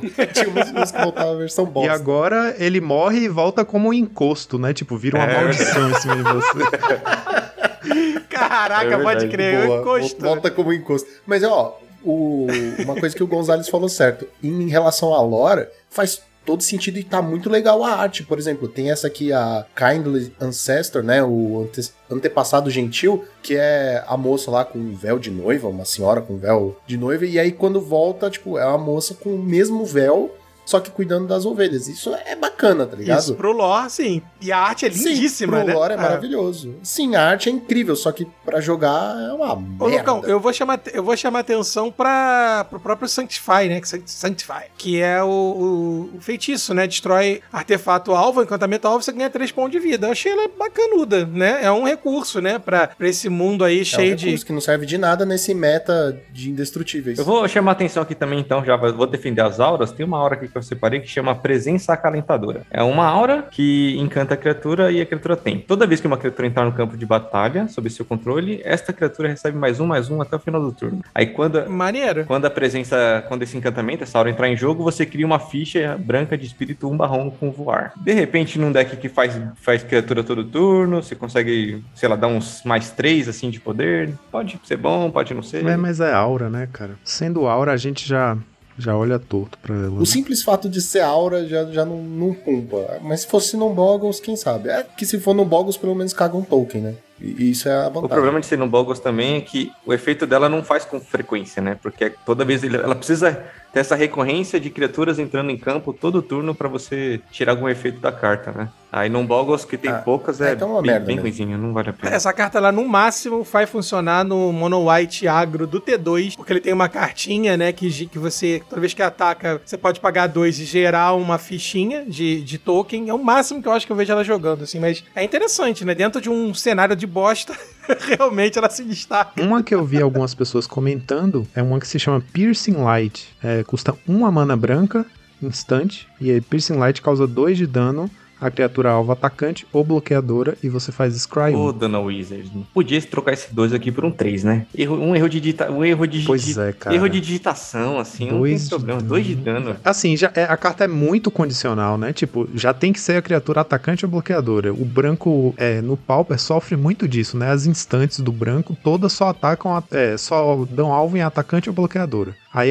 aí você olha pra uma carta instante de um mana, que é uma remoção no branco, você já, né? Já brilha os olhos. Aí você vai olhar. Dois de dano, cara. Poxa. Pô, é, é- precisa de muitas as etapas, cumprir muitas etapas pra fazer alguma coisa relevante. É dois de dano, mas a criatura precisa atacar, precisa ser quarta-feira, precisa ser cinco e meia da tarde, sabe? Tipo, pô, ajuda aí, dona Wizard. Tem que ser lua Verdade. cheia. É, e, e de dois não mata nada, né? É isso, gente. Parabéns aí. O branco realmente é É, o excelente. branco não foi legal. Acho que é azul, né? O azul não, também. Não tem o que falar, azul. Calma, não, calma que piora. Você falou branco? não, Gente, calma deixa eu só piora. comentar um, um aspecto aqui da Clive, né? O, o- é Clive meu nome, né? Então, é, por exemplo, a gente citou a carta Punição Feroz, né? Que o custo dela é 2 e o custo de Clive é 6, né? No caso. É bom ver que quem fosse aventurar a usar essa carta, que o custo dela, por exemplo, para uma Spell Stutter, continua 2. Então, se você investir um turno inteiro para dar um. Pra Imagina. dar um, matar um bicho e tomar um counterzinho de uma fada, não vai ser Você vira legal. Então, seis é bom- manas e toma um spell stutter. Excelente observação, né? Outra Aquele coisa, se- mas assim, se você tá se aventurando a usar Retribuição Feroz, meu amigo, acho que você tá jogando Pauper T2. É- Essa é a própria retribuição feroz que você tem que ter. né? Cara, essa carta só vale né? se ela for foil, pra ficar bonito na pasta. Eu já tô vendo que vai ser Innistrad 2 fica bonito na pasta. É aquela carta que você usa foil pra dividir o side do main deck, tá ligado? Só pra, só pra isso.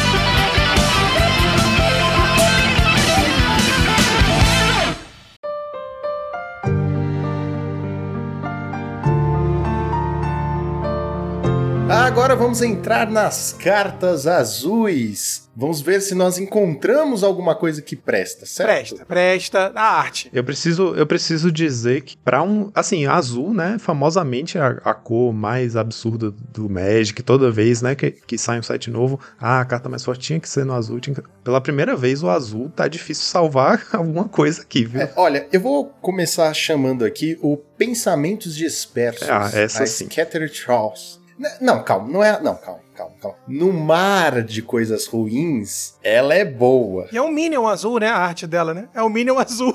Já viu lá? É, um Minion. um. É um Minion. Não, na verdade, não, não. É zoinho. Quer ver você sentir nostalgia? Não, quer ver você sentir nostalgia? Ele é um daqueles bonecos dos Small Soldiers, dos Pequenos Guerreiros. Nossa senhora! Lembra? Caraca, Lucão. Lembra? Meu Deus, sim, sim. Sentiu, né? Sentiu. Que isso. Essa, essa referência aí foi, foi, foi boa. Eu sou Archer. Ah, Como é? Eu sou Archer, líder dos Gorgonoides. Eles Meu sabem Deus. de nós. Eita, nostalgia boa, né, cara? Se você não sabe, meu querido caro telespecto ouvinte, o que são Pequenos Guerreiros, vão procurar esse filme porque é muito bom. É Toy Story para maiores de 18. Mas qual é o lance da carta? Ela é quatro manas, três genéricas e uma azul. Instantânea. Você... Ela é basicamente o impulso melhorado.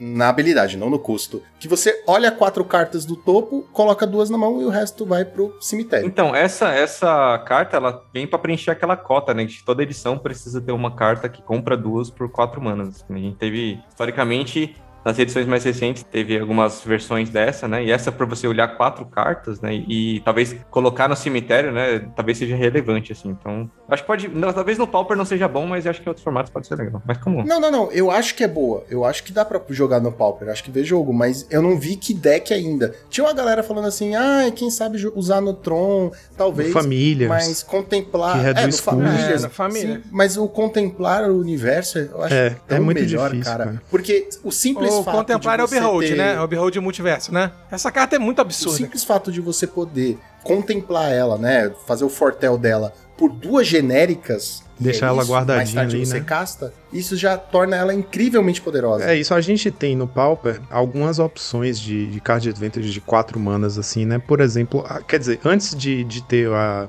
Behold the Multiverse, que, é- que vê jogo hoje, né? Ele aparece aqui ali nos é, o X e tal. A gente sempre teve uma clássica que é Deep Analysis, que é muito difícil competir com ela, porque é uma carta que se você tá falando de draws de quatro manas, né? Se você tiver formas de redução de custo, né? A lá Familiars e tal, é, é a melhor opção, porque você vai comprar duas e depois dar o flashback comprar mais duas, né? É muito card advantage pra uma carta só. As outras não conseguem competir. Você pode até ver mais cartas, né? Tipo, o Behold você faz Scry 2 e dá dois draws. Então, você escolhe melhor o que você tá comprando. Essa nova agora, mais ainda, né? Você vê quatro, escolhe duas. É tipo, é como se fosse um Scry 4 e você compra duas, né? Tipo, então, não é, não é nem Scry, é tipo Surveil, né? Porque joga no cemitério, que pode ser relevante também. Às vezes jogar no cemitério é melhor do que colocar no fundo do deck, né? Mas é isso. Eu acho que essa carta seria muito melhor se, por exemplo, se. Não, não muito melhor, mas, por exemplo, se você olhasse quatro e, por exemplo, colocasse até dois. Porque aí você tem a opção de não pegar nenhuma e colocar as quatro cartas direto no grave. assim. É verdade, cara. Aí, de repente, de repente, isso poderia gerar uma interação com, com o restante do deck, essas coisas. né? E antes do Behold, a gente tinha aquela que é Reign of Revelation, lembra o nome dela? Você compra três, descarta uma. Então, assim, você tem uma multitude de, de instantes de quatro manas que te compram duas ou mais cartas, né? É difícil ela competir, realmente, porque quando você pensa no Behold, que divide o custo em duas vezes, e o Deep Analysis, que você compra quatro cartas, né? É difícil. Mas é uma carta muito interessante, o efeito dela é bem poderoso. É, eu queria dar minha contribuição aqui dizendo que a gente tá correndo atrás de tirar leite e pedra, né? Porque, assim, o que vocês falaram, é, é, o Scatterfox é, é interessante, mas eu não vejo ela jogando em lugar Não, não, nenhum, não, substituindo não. nada, entendeu? muito difícil. Essa aqui é a realidade. Nesse primeiro momento eu também não vejo, mas quem sabe? Ela tem potencial, ela é, tem uma potencial. carta pra, pra lembrar. Eu queria chamar a atenção de um reprint, enfim, né? Que é o que resta pra gente, né? Que é o Syncopate. Syncopar teve um reprintzinho nesse set. Que tá maravilhindo. mano, Belíssima. Tá essa, maravilhindo. cara, Ah. essa arte foil deve ser uma coisa de, de louco. E a minha carta azul preferida, que nunca vai ver jogo, mas eu achei linda e eu queria botar um pôster, que é Cradle of Safety, que É é, muito é bonitinho. muito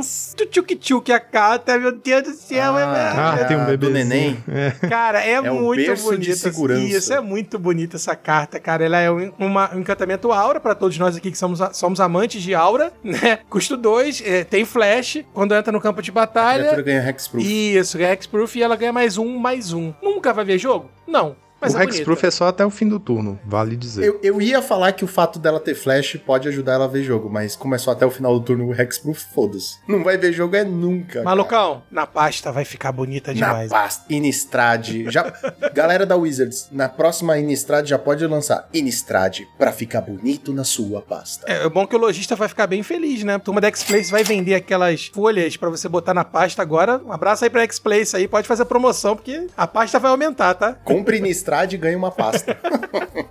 Cheia de carta que não dá pra jogar. Eu diria que a única outra carta azul que é digna de ser mencionada aqui, uma que se chama Serpentine Ambush, que é um qualquer e um azul, instante, aí até o fim do turno a criatura alvo se torna uma serpente azul com poder e resistência base 5-5. Significa que se a criatura tem habilidades, ela mantém as habilidades, se ela tem pumps, ela mantém os pumps, né? Isso poderia ser relevante se o Infect, o G ou Monoblue fosse competitivo no Pauper, né? Porque o bicho já vai ficar com poder e resistência Infect base Monoblue. 5-5, né? Tipo, já é meio caminho andado pra matar de Infect. Mas a gente sabe que o Infect tá, tá muito longe de de tá nem o competitivo no Monogreen, Pauper, nem né? o Blue, nem nada, né? Não, Infelizmente. se o O Monogreen né? tá longe, meu querido, o Monoblue never gonna happen. Pois é. Never. Separei uma cartinha aqui que o único problema dela, ela, na minha opinião, ela é ser azul. Porque é um, zum, é um zumbi chamado assistente estruturado. Que ele é três manas, dois qualquer uma azul. Ele tem a habilidade de aproveitar. Eu não lembro como é que é em inglês aqui, gente, desculpa. É explo- exploit. Exploit. Quando ele entrar em jogo, se você deu exploit em uma criatura, você usa a vidência 1 e depois compra uma carta. E ele é 3/2. Só que por ele ser azul, ele não vai ver jogo no Pauper porque ele é azul. Se fosse ele fosse preto, seria muito melhor, velho. Muito Se melhor ele fosse mesmo. preto, seria bom, O né? pessoal errou Colocou a paleta de errada. cores. É. Não, é- é, cara, eu tô reparando que esses nossos programas de análise de coleção, eles estão sendo uma ode a gente tentar, né, achar alguma coisa nesse paiol de,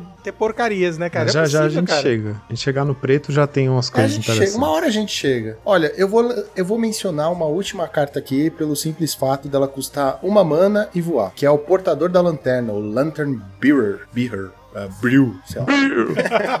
é uma, uma mana, voar e tem Disturb 3. E aí ele digivolve, quando você paga o Disturb, para um encantamento que dá mais um, mais um, e voar pra criatura. Essa arte é tão legal, né, cara? É muito O maneiro. lance dele dar mais um, mais um e voar é bom, é legal. Tipo, você tá com um negócio desse num B, num Scred da vida, você bate, ele vira ninja. Se o bicho Isso, morrer. Você faz o Gurmag voar, pô. É, faz o Gurmag voar ou faz o ninja voar. Tipo, é legal. O problema é ele ser o encantamento, né? Voltar como a aura e o Disturb ser muito caro. Aí é foda. Não, e o pior, e o pior de tudo é que, assim, a- gente olha pra ele e a gente pensa logo exatamente nisso, né, Lucão? No ninja. Tipo, qualquer bichinho, um mana 1 barra 1 voar, você já pensa no ninja, né? Só que a questão é que ele com o ninja, você vai bater, vai usar o ninjutsu, aí ele vai voltar pra sua mão, né? Você tem que dar um jeito de descartar ele pra poder encantar o ninja com ele. É muito, tipo, não dá, É cara. trabalho, é. Mas a ideia, a ideia é até interessante, mas realmente é muito E, trabalho. e mesmo que você faça isso, ainda fica no alvo de um bolt, sabe? Tipo, né? Nossa, é relevante. Exatamente, é. É isso, você tem que fazer a aura em Sorcery Speed, né? Tomar remoção. né? Não, sem contar que lembra que tinha aquele encantamento que era pra ninja? Sim, Veio na- aquela, aquela, aquele manto de não sei o que, manto de fumaça. Isso, monte de fumaça que equipava. Eu, e- eu, eu acho louvável vocês tentarem fazer o Ninjinity acontecer de qualquer forma, velho. É louvável. Não, Então, tá, tá vendo, né, Salazar? É, é- é- tudo que é falado aqui é pra isso. vamos falar do que hoje? Ah, vamos falar de hambúrguer. Não, bota Ninjinity aí na pauta aí que vai colar. Uma hora, uma hora Nossa, cola. não, com encantamentos, né? Não, encantamentos jamais, mano. É muito ruim. O deck já não funfa sendo ele. Se colocar encantamento, aí que Aí ele vai sim, pro era. ralo. Essa carta que você falou, Lucão, do Horizons lá, é uma aura de dois manas que dá mais um, mais um e voar. E quando um ninja entra, no, ela volta do cemitério encantando o ninja. É, ela é muito mais interessante do que esse bichinho, né? Porque aí você não precisa castar ela, né? Mas aí que tá o, o lance. Ela que é mais interessante, tecnicamente é mais forte, já não vê jogo. Exatamente. Então esse aí tá longe. Ou seja, não tem nada pra se aproveitar no azul, né? Segue o baile, Tem, pô. vai Tem. ficar linda a sua pasta, vai ficar bem aproveitada ali. Você vai mostrar pros seus amigos foil. e vai falar assim: olha quanta merda que eu tenho brilhante aqui na pasta, porra. Ah, agora puxando as nossas cartas pretas, eu acho que a gente pode deixar o melhor pro final, né? Que é a carta que a gente sabe que vai ver jogo. Então, antes disso, eu quero falar de uma cartinha aqui que se chama Mire na cabeça, Am from the head, mirar na cabeça, uma coisa assim. Que é três manas, duas genéricas e uma preta, feitiço, e você escolhe um. Ou você exila o zumbi alvo, ou o oponente alvo exila duas cartas da mão. Eu gosto de sonhar que no mundo perfeito essa carta seria muito legal contra o Tron para usar no Mono Black. Mas eu acho que é um sonho bem distante. É, a gente tem no preto, né, há muito tempo, tipo, muito, muito tempo mesmo, desde antes de existir a, a- a borda nova, né? Esse efeito que é 3 mana, sorcery e o jogador alvo descarta duas. Então, daí pra frente, né, que é a uma carta que se chama. Ah, eu não, não Mind- lembro o nome. Mind- Estilio- Estiolaramente. É, É, a mais clássica exato, que existe. exato. Mind Rot, exatamente. É, é três manas, o jogador descarta duas. É, então,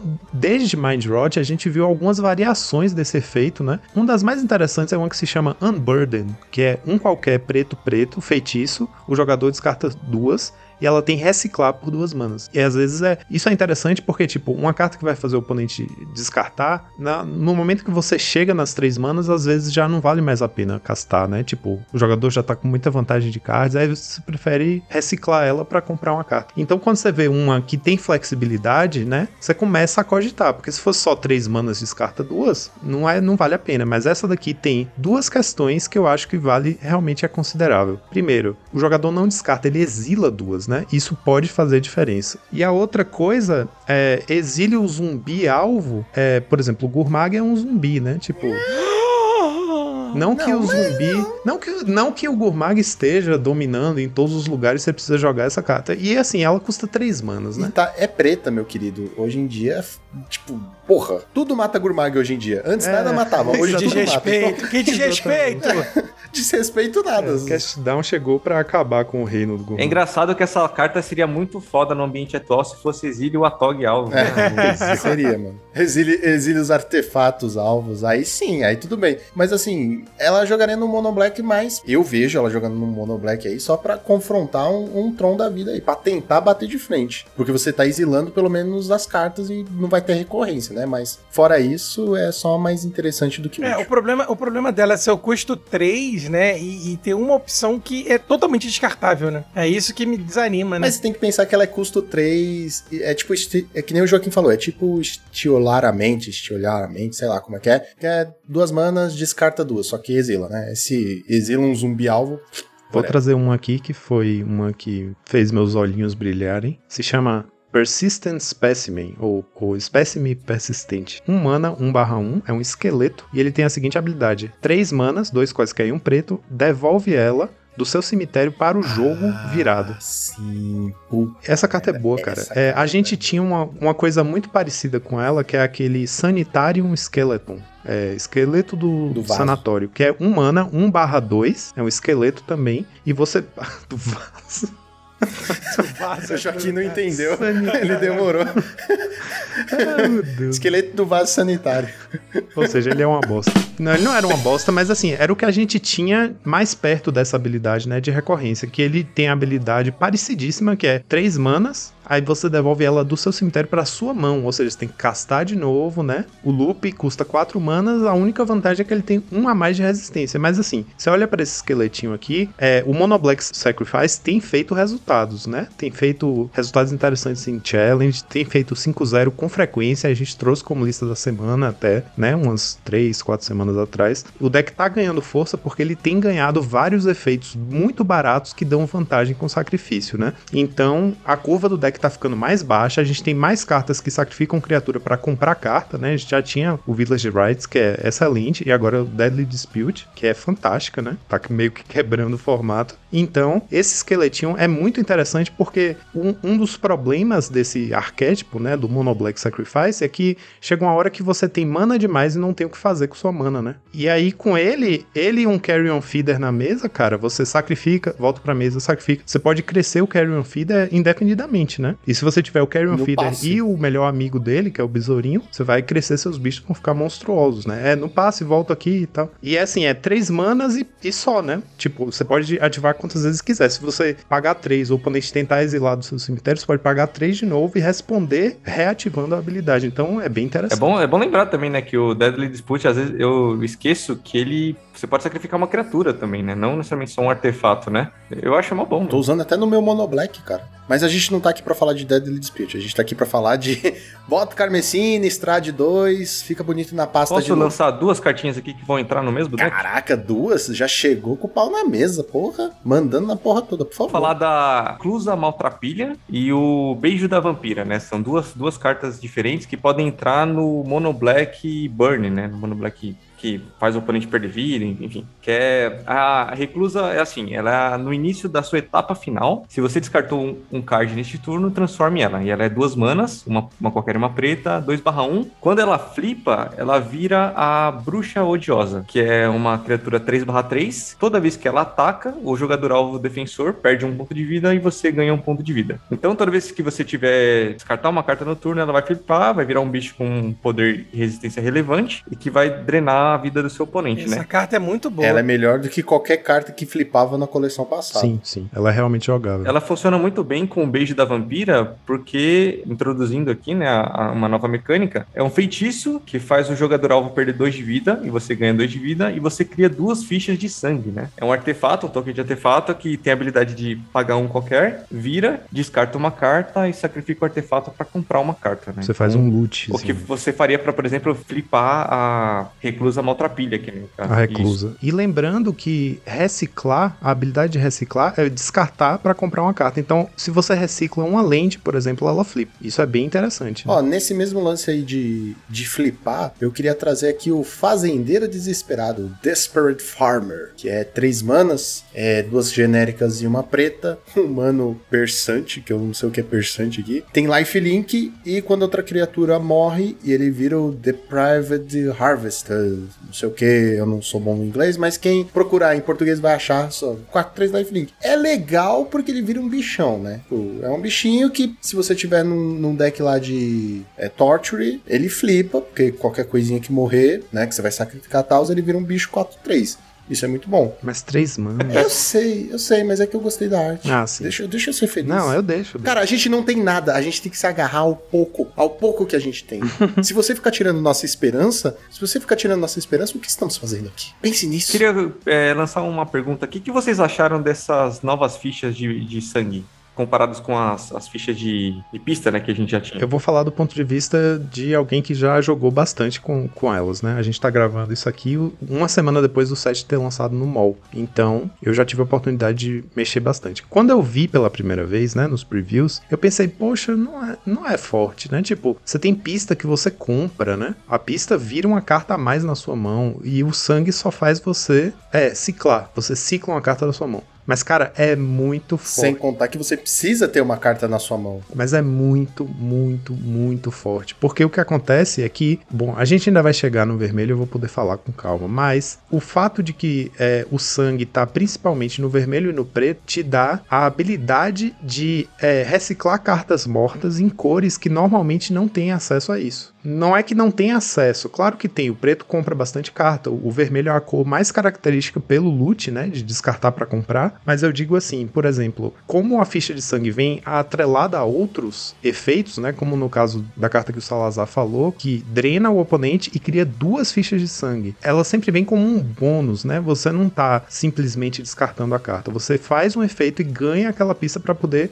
ou aquela pista, ou aquela, fichinha para poder usar depois. E isso é o que é interessante dela, porque ela sempre vem com um bônus. Então, se seu deck tem uma estratégia, por exemplo, Mono Black Burn, né? A estratégia do seu deck já é drenar o seu oponente. Então, é natural você querer encaixar essa carta no, no deck. E aí você ganha o bônus de poder reciclar cartas mortas no futuro. Isso é muito potente, cara. Muito potente. Agora, falando em ter vantagens com os Blood Tokens, vamos falar da melhor carta do preto. Talvez a melhor do set. né? É, é- é a melhor do set porque tá indo pro melhor deck também, né? Porque se não fosse isso, tipo, whatever. Que é a Blood Fountain, a fonte de sangue. Uma mana preta, artefato pra variar. Quando ela entra no campo de batalha, você faz um Blood Token. Ou seja, um mana, dois artefatos. E você também pode pagar três genéricas e uma preta, virar, sacrificar a Blood Fountain e retornar duas criaturas do seu cemitério para sua mão. É muito bom. Isso é forte pra um caralho. Isso é forte pra porra. Essa carta me chamou a atenção também demais. Porque É claro, primeiro. é, um artefato. Hoje em dia, se o bagulho sai pra artefato, todo mundo já fica com o cu na mão, meu querido. E essa carta é o cu A na gente mão. tá enfrentando um momento que o Affinity tá muito, muito poderoso no formato. E o Affinity basicamente consiste em você ter uma massa crítica de artefatos na mesa pra sacrificar tudo e ganhar o jogo. Então, uma carta te dá dois artefatos, já é bom. Aí essa carta custa um mana, já é melhor. O artefato que ela cria te ajuda. Um mana preta, calma. Um mana, Mana preto. preto, é. Que já está nas Que cores já do tá na Grixis. Ou do Hackers. É, e aí o artefato que você cria te ajuda a procurar cartas como Fling, por exemplo. Se você precisar dar um draw a mais, que o Affinity já tem aos montes de draw a mais, você tem um draw a mais, e além de tudo isso, ela é um mini Ripping the Graves no late game. É, é ridículo, cara, é muito. Ela foi feita sob encomenda pro Affinity. Sabe aquele, sabe aquele Atog que o oponente matou enquanto você tava tentando achar o Fling? Seus problemas acabaram, meus amigos. Não, aqueles seus dois Mirzão que morreram no começo estão de volta. Exatamente. Seu oponente se virou pra conseguir lidar com seus dois 4-4, eles vão voltar e como é late game, eles vão voltar de graça. Você vai sacrificar, pegar pra mão e baixar na mesma História hora. da minha vida, viu, jogando esse É. Eu, eu não sei nem o que falar mais, porque você vê que existe uma preocupação, né, de fazer o Affinity ficar insuportável, né? É, acho que existe um objetivo, né? Porque, cara, essa carta aí é. O objetivo do Pauper é ficar igual o Exterminador do Futuro. Só ter máquina reinando por aí, cara. É Exterminador do Futuro com Matrix. Eu acho que essa carta tem um grande potencial de quebrar o nosso formatinho, hein? Não sei. Então, aí que tá. Eu não sei se quebrar, mas vai ajudar a encher o saco, tá ligado? Querendo ou não, gente, é aquele negócio, né? Veio um artefato, a gente tem que falar isso rapidamente. O Affinity está muito forte e, infelizmente, se nós não temos respostas, não temos como lidar com isso, tem que rolar um ban. Citando um exemplo aqui de como o Affinity tá forte, né? O, o Max, né, do Snapbolt, ele colocou no Twitter um jogo em que ele tava jogando de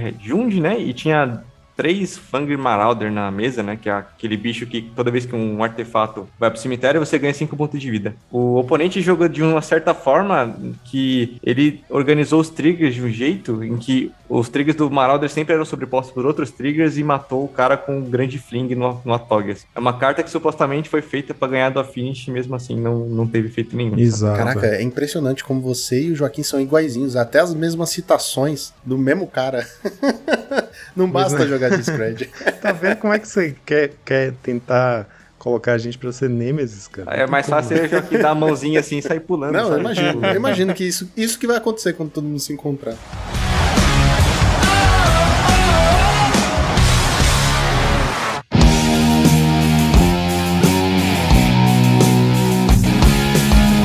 Agora sim, nós vamos conversar um pouco. Vamos falar aqui do vermelho, né? Vermelho, a cor mais quente. Nota de rodapé, uma atenção redobrada para a nova arte de Abrade, que está maravilhosa, incrível. Quem tiver quatro foil dessa para passar, eu tô querendo, viu? Tô no precinho, no precinho, viu? Eu já fui procurar e. Tá, meio caro? Tá caro? Tá Não caro? tá barato. Não tá barato. Eita. Não tá tão barato. Calma. Quem sabe mais pra frente já diminui o preço, mas se alguém quiser me passar aí, por favor, eu tô, eu tô, eu tô pegando pelo menos uma cópia. A arte é maravilhosa, cara. Tá quebrando a cara, literalmente, de uma pessoa ou de um artefato, sei lá. Nossa, é. Não, de um cara, de um homem-máquina. É, É, um tipo uma homem-máquina. armadura, tá ligado? É e o que faz incrível. super sentido, porque é 3 de dano e destrói artefato E alto. eu reparei agora que Caraca, é tem muito um- uma silhueta de um corvo ou de um, um pássaro assim, né, atrás, não sei se... Um urubu. É um pidioto. Peraí, eu não Não, tinha pediu reparado não, cara. É um pombo da Pode ser um pidioto, um PJ, um. Ah, é, caramba, é mesmo. Nossa, é linda essa arte, cara. Tem aquele círculo Tem, é, é atrás. foda. É, É, muito foda. linda, muito linda. É isso, reprint, a gente sempre gosta. E arte diferente, a gente sempre gosta. Chance de pegar a carta foil, a gente sempre gosta. E a arte é E a melhor. arte, no, a arte é muito melhor. Porque, ah, na moral, as duas artes que tem, que é a do GP e a, A Devastation, são. Ah, a Moncat, né? São meio.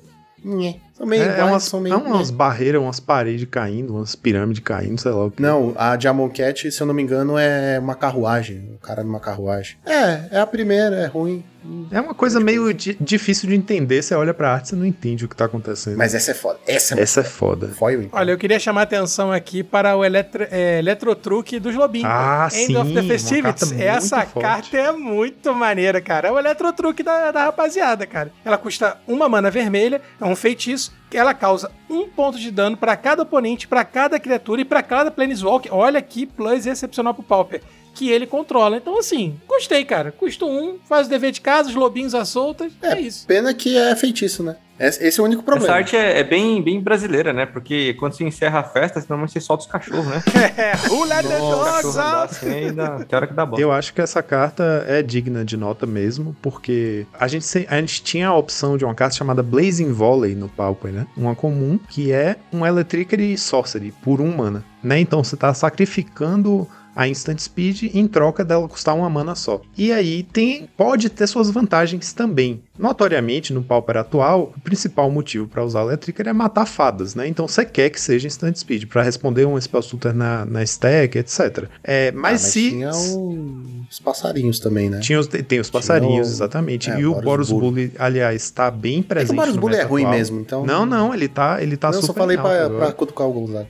E, é, ou seja, Blazing Volley era uma carta que de vez em quando aparecia. De vez em quando o Burn optava por usar ela no side justamente porque ela não toma dispel, entendeu? Às vezes, escolher usar uma sorcery, você tem dupla vantagem, né? Primeiro, ela custa menos e segundo, ela não, não toma dispel. E a outra questão é, ela é um upgrade, né? Em relação ao Blazing Volley, porque o Blazing Volley era um em cada criatura que o oponente controla. Essa daqui dá um em cada criatura e um no oponente, né? É um de dano a mais, Essa mas pelo menos você pode usar. Você pode usar depois, se você tiver de Needle burn, drop. aquela.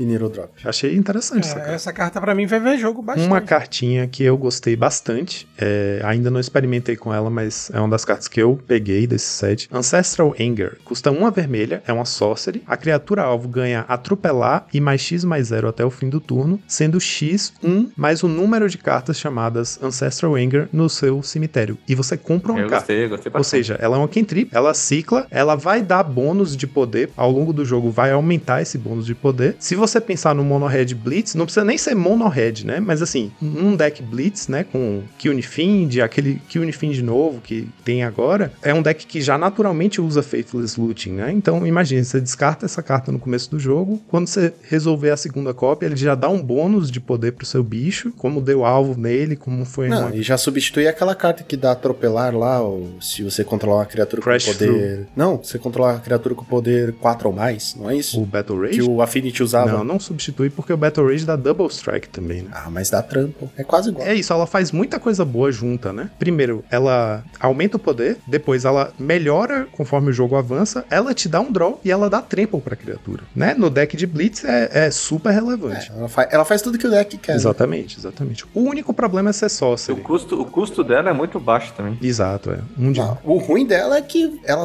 ela só vai ganhar mais X mais zero igual o número de cartas iguais. Mais um, mas isso é meio merda, né? Tipo, É, mas assim, se você pensar que a primeira cópia dela é um mana, mais um mais zero, atropelar, compre uma carta, você castar ela num Kiunifind, o Kiunifind já ficou é, 5-2 com atropelar. sim, sim. tipo, é bem relevante, cara. E ela já compra a sua próxima carta, né? Sua próxima spell. É, que- é que eu tenho um problema muito grave com cartas que falam assim, igual o número de cartas no cemitério. Sim, sim. Porque, tipo, eu sempre imagino o cara faz, estourando uma relíquia ou fazendo alguma merda que vai tirar as outras cópias e eu vou ficar com. Se cara você de- pensar que você com um Killing Feed na mesa e quatro dessas cartas, com essas dessas cartas na mão, você mata o cara, pô, ela é bem, ela é bem forte às vezes. É verdade. A primeira dá mais um, a segunda dá mais dois, a terceira dá mais três, fora o É, assim, trigger. a do longo prazo é bom, mas a gente sabe qual é a realidade do nosso formato, né? Você só precisa de uma carta que interage com o cemitério pro cara subir quatro relíquias. É verdade. Vou lançar aqui o Sopra Fogo de Cassie, Ah. que é um duas manas, é um qualquer um vermelho, ele é 1/3, tem a habilidade toda vez que você conjura uma mágica não de criatura, Sopra Fogo de Cassie causa um ponto de dano a cada oponente. Daí é o, é o termo, Termo-alquimista. termo alquimista de, de Cassim, né? Termoalquimista com haste. Essa carta, ela me lembrou uma carta que até é usada no Humans também, né? do- no caso do Modern, que é de Cassim. E ela é uma das poucas cartas que ativam a habilidade quando ela entra no campo de batalha, dá dano direto relacionado à quantidade de, de humanos no seu campo de batalha, né? Então tem todo um lore envolvido, né? Dentro dessa, da, né? Do Flame Briefer de, de Cassim, né? Com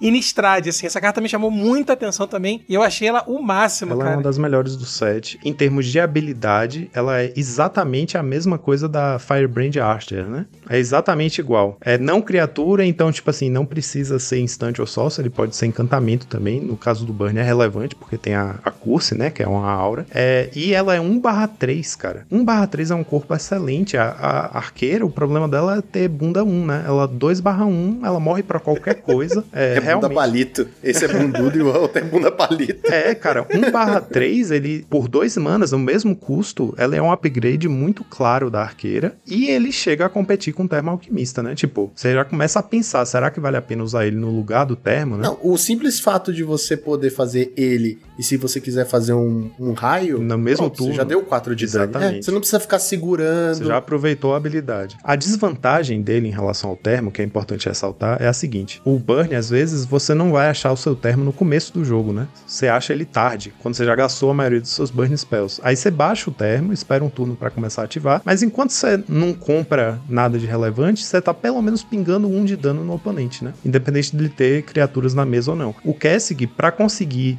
pingar um por turno, ele tem que conseguir bater, né? Sem mágicas, o único jeito é ele batendo. Então, tem essa questão. Por exemplo, se você tiver com o Skewer the Critics é, preso na mão, né? E sem três manas pra castar ele, se tiver um termo na mesa, você pinga o cara, aí faz o Skewer pelo Spectacle, né? Que custa uma mana, e desvira o termo pinga de novo. Com o Kessig na mesa, você não consegue. Tipo, a carta fica presa na sua mão. Então, tem prós e contras, mas eu acho que ela tá no mesmo nível de poder, né? Ela tem vantagens e tem desvantagens, mas é uma carta fortíssima. Junto com ela, o que vai deixar ela melhor é aquela carta nova que saiu, a Impulso Imprudente, que é a Reckless Impulse. Uma mana genérica, uma vermelha, feitiço, exile as duas cartas do topo da sua livraria e você pode castá-las até o fim do seu próximo turno. excelente, Excelente, meu cara. amigo. Essa pra mim, ela, ela compete pra mim com a, pra mim com a fonte como melhor carta do set. É muito bom. Concordo, seu É Salazar. iluminar concordo. o palco pra palco. Na verdade, ela é melhor do que a fonte. Tipo assim,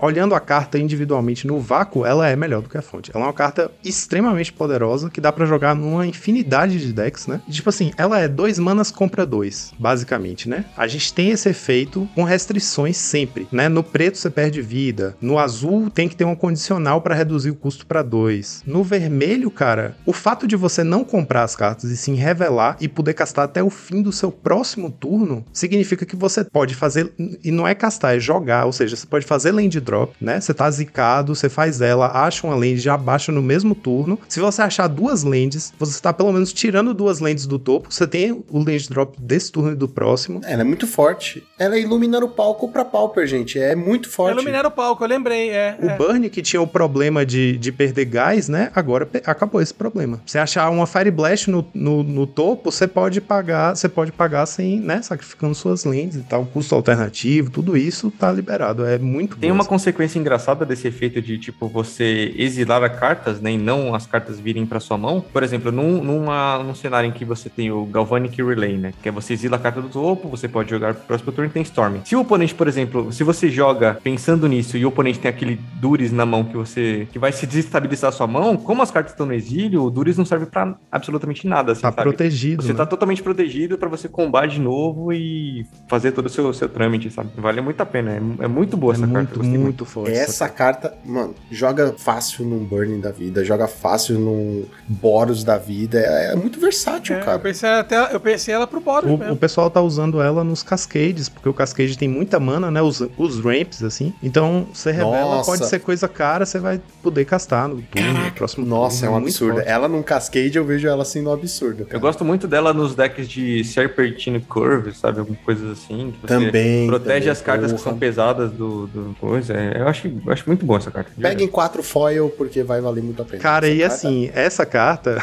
tem algumas cartas, por exemplo, que eu peguei foil e que já subiram bastante de preço. Essa carta, desde a primeira vez que eu vi ela foil, ela tava 20 reais o menor dali. Então o pessoal sabia que era uma carta absurda desde o começo. Essa carta deve jogar Legacy, deve jogar Modern, é uma carta muito, muito forte. Ah, lá, olha lá. É, ela- Sempre ela os vai- outros formatos é, na- fudendo então, com a Com gente. certeza ela vai entrar no Burn Modern, cara. Isso Vai? aí é, é fato. Nossa, porque o Burn, fácil. o Burn, é, ele sofre do mesmo problema, né? Todo Do Burn. falta de gás, Acaba né? gás. Burn no latim quer dizer falta de gás.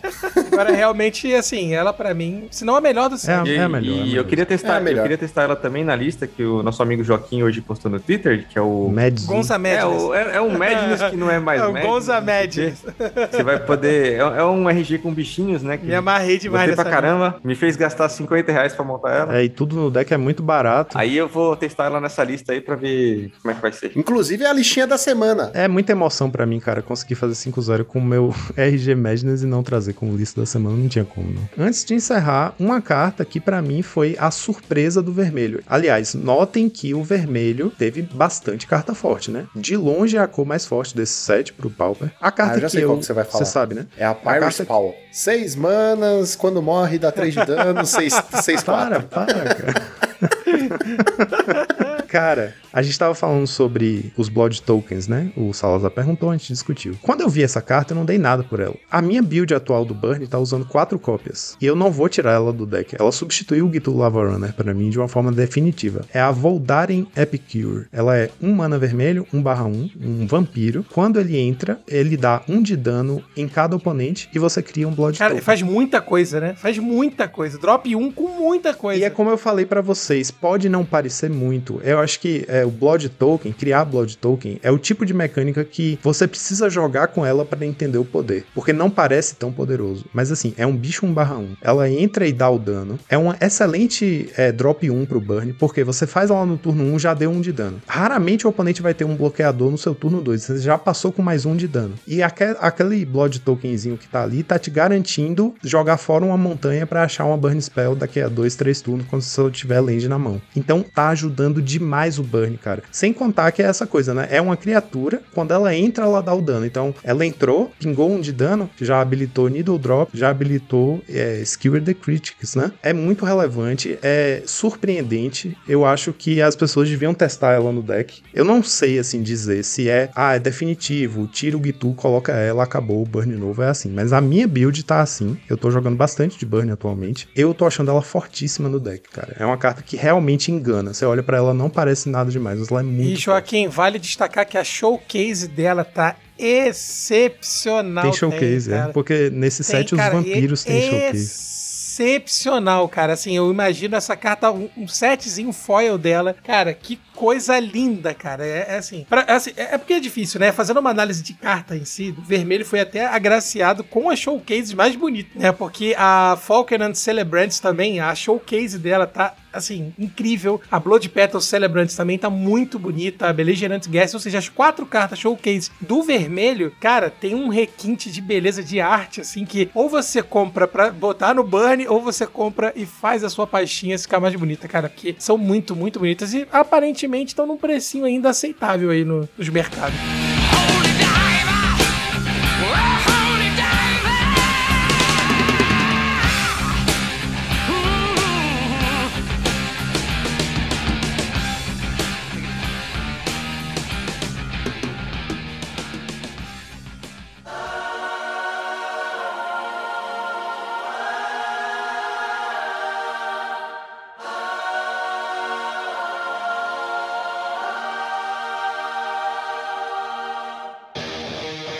Vamos agora para a cor que mais está sofrendo nesse set, que é verde, com um total de zero cartas interessantes. Zero. Não, tem crescimento monstruoso, que é sempre uma carta legal e essa arte tá muito Não bacana, é. pelo menos. Vai. Ah, um mana verde instante, mais dois, mais dois e trample pra criatura alvo. É, essa carta é interessante, verdade. É crescimento monstruoso, não é? Ou é. Ou é Não, Massive Ma- Might. Massive É Massive Might. Might. Ah, é outra carta. Que Não tem, é que tem reprint, um não. lesmão. Ah, não, não, é porra, outra então carta. melhor ainda. É. Eu- ah, é que a crescimento dá mais 3, mais 3, né? Essa dá mais 2, mais 2. Cara, e, e Mas é é um interessante que dá lesmão, trample, é né? muito Exato, maneiro, cara. exato. É, não, ela é boa, ela é boa, ela, Ela é boa. Tem uma carta boa, um total de um carta boa. Força possante em português. Força Possante era o nome do Chevette do meu pai. Exatamente. Nome de carro da porra. Cara, e carro antigo, tá? É nome de carro antigo. Tem que ser carburado, aqueles antigão mesmo. Só pra a gente não deixar de falar, a gente teve em Strixhaven uma carta que é um mana, verde, instante. A criatura alvo ganha trample até o fim do turno. Compra uma carta. Tipo assim, Massive Might dá mais dois, mais dois. Beleza. Mas, mas não é cantrip, né? Então, tipo, só pra lembrar que o- aquela não jogava, eu acho que Massive Might também essa não vai jogar. joga e essa não vai jogar, mas fica linda na pasta. Eu achei uma arte muito bonita. Exatamente. Eu posso, posso trazer uma aqui que garimpei. Salva a gente, Salazar. Salva. Não, pô, essa Por aqui favor, eu garimpei, foi atrás mesmo. Chama Abraço da Natureza. É uma, é uma aura, tô defendendo as auras aqui no. É uma Meu aura. amigo. Eu não vou mais chamar o Salazar. Ele tá achando que isso Não, aqui é mas- brincadeira. O cara que defende lá aura, mano, vai apanhar no final. Não, ela é- essa é boa, essa, essa é boa, ela é modal. Ela, ela encanta, ela encanta tanto uma criatura. Vai, vai jogar no Ninjinity? Não, é porque é verde, né? Não, não, Não, então não. Então é ruim, então é ruim. Então é, É ruim. ruim. Não Essa Vai lá, aqui, lá, ela, vamos ver se ela encanta uma criatura ou um terreno. Enquanto a criatura, a, a permanente for uma criatura, a criatura recebe mais dois, mais dois. Se a permanente for um terreno, ela, o terreno terá vira, adicione duas manas de uma cor à sua escolha. À sua escolha. Merda, hein? Três manas, cara. Que Se, por exemplo, hein? se Três você manas. jogar num, num deck Salazar, que... Salazar. Ah, não, eu Tá tô... passando vergonha. eu tô- não, não, eu tô desculpa, pe- tá passando vergonha. Três manas. Eu, eu Cara, se ela desse um draw quando entrasse, Salazar, eu tô ela com seria você. ruim. Eu sou eu tô você. tentando bater duas pedras aqui pra ver se um jorro de leite. aqui. Sabe como ela seria boa? Se a gente tivesse aquele terreno que é bicho, que é um barra um, tá ligado? Sim, que o joga nos... Jade Arbor, né? Ah, Aí verdade. beleza, seria interessante. Ou se Mas- você estivesse rampando pra castar um Planeswalker. Aí é Não, legal. mas só, por exemplo, eu pensei em situações assim que você tá usando, tipo, num ramp, você tem aquele Arbor Elf lá que não tá fazendo nada lá. Não, mas você encanta ele com mais dois, mais dois, ele bate três e coloca um clock aí. Não, não, não. Hoje o ramp é aquela. É ramp vermelho, não se usa mais ramp verde, é ramp vermelho. Ah, é verdade, né? Destrói Tamo, artefato. nessa era aí. Verdade. verdade. É, no terreno O ramp já não é mais rampa. verde, não. É, ver- é vermelho. Rampa e compra, compra carta, dá dano. O vermelho tá muito forte, Isso cara. aí, quem falou que o azul que é, que é forte? É o vermelho, velho. O vermelho domina essa porra. Então, realmente, Massive Might é isso. Tem o reprint de multi, reprint de multi, né, palha? Multi é um Winding Way que só pega land. Nunca jogou, só tô jogando aqui pra preencher a cota mesmo, pra. Gente, vamos, não, vamos parar de chutar o Não, verde, olha só, coitado. peraí, peraí, gente, olha só. Vocês acham realmente que a Wits Web é completamente horrorosa? A teia da bruxa. É horrível, Não, é horrível. Ela, ela, ela desvira a carta. Pô, tentei, pô, tentei, pô, tentei. Não, é, o, é o pump que você joga na defesa, não, é bom, Não, não. o azul também faz um monte disso. Tem um monte de coisas de azul que desvira a carta. É Muito... Gente, carta verde é ruim. É, é isso aí. É- essa é a nova É, situação. esse aí, o verde veio lamentável. Não, e, e nós, e nós temos um total agora, já, já empurrando aí, quatro artefatos só pra falar. Olha que beleza. Tá melhor que o verde artefato. Quatro cacete, só tem dois. Só tem dois mesmo. Não, são quatro que são incolores, artefatos incolores, Não, né? mas que são úteis são Sim, dois. A, a, a fonte de sangue Não, e... o artefato não, porque ela é preta. Artefato incolor. Artefato. É, sim, concordo. Os artefatos Ah, lá, lá, lá, lá, Pô, tem duas? Tem, que é o Herança Homenageada e o Convite de Casamento. A herança é três manas incolores. Artefato, vira, adiciona uma mana de qualquer cor. E você pode. É, a outra habilidade é pagar dois, virar e exilar um card do cemitério. Não, alvo. mas aí eu vou pedir pro Alan repetir o que você falou um tempo atrás. Três manas, três manas. É, exato. Obrigado. Caraca, o É, então, é que não vai é jogar cara, nesses deckzinhos, né? Vai jogar é, num é Tron da é. vida. Pô, ninguém tá falando de Tron aqui, cara. Vamos lá, pô. A gente tá pensando em coisa boa, good vibes aí, pelo amor de Então, Deus. eu, como eu tô falando de Tron, e o convite de casamento é duas manas, artefato. Quando entra no campo de batalha, você compra uma carta e você pode depois sacrificar, né? A criatura alvo não pode ser bloqueada esse turno. E se ela for um vampiro, ela ganha lifelink também até o fim do turno. Só que já tem uma carta que faz isso, né? Não. Como que não? Ah, não, tem, uma, tem um que é a A criatura, criatura alvo não, pode bloqueia. atacar nem bloquear. né?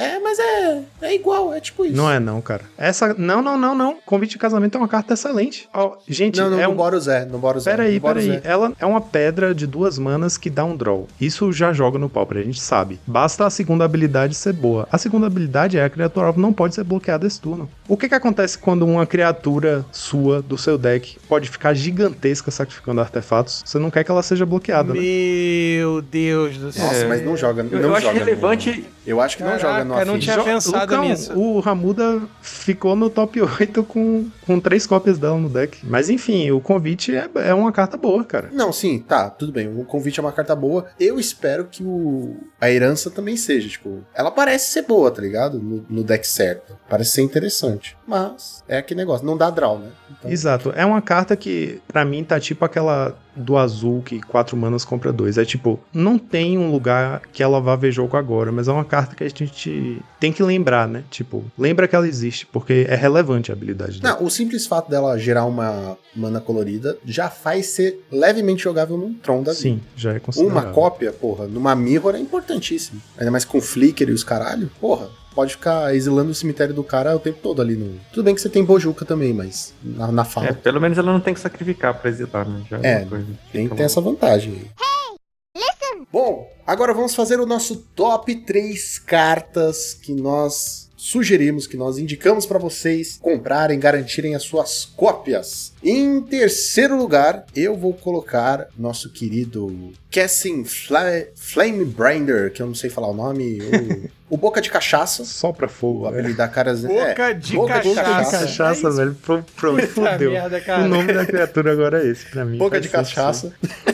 Eu coloco ele em terceiro lugar porque ele é um termo-alquimista. Ainda a gente vai descobrir se é Alcoólatra. melhorado ou não, mas é alcoólatra. Mas ele tá ali e com certeza ele vai jogar no Burn, independente de ele ser melhor ou não. Ele é tá páreo a páreo ali. Em terceiro lugar, vou colocar o esqueletinho, o espécime persistente. É, a gente falou dele, é uma carta que é forte, é o efeito que é inédito no formato, né? Por essa eficiência, mas, né? Tipo assim, é, é um deck que é a franja do metagame, né? Tá, tá ali na borda, é, mas é uma carta forte. Meu terceiro lugar vai pra Reclusa Maltrapilha, é aquela bruxa que vira uma 3-3 e drena o seu oponente com um ponto de vida quando tá flipada, né? Eu acho que ela cumpre um papel bem bom, assim, no, no plano Blackburn, que normalmente só tem criaturas 1/1, né? E ela coloca um clock muito rápido. A carta é muito boa. E, e não, é, e não é tão difícil fazer ela flipar, não. É, o meu terceiro lugar vai para o nosso querido Boca de Cachaça também, né? Que é o Cassie Flame Break.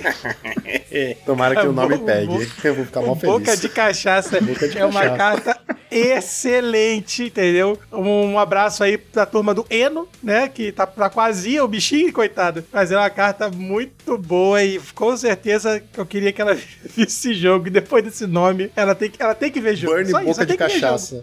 Vai ser o nome do deck. Burn Boca de Cachaça. É, Burn, ou Burn Azia também pode ser, né?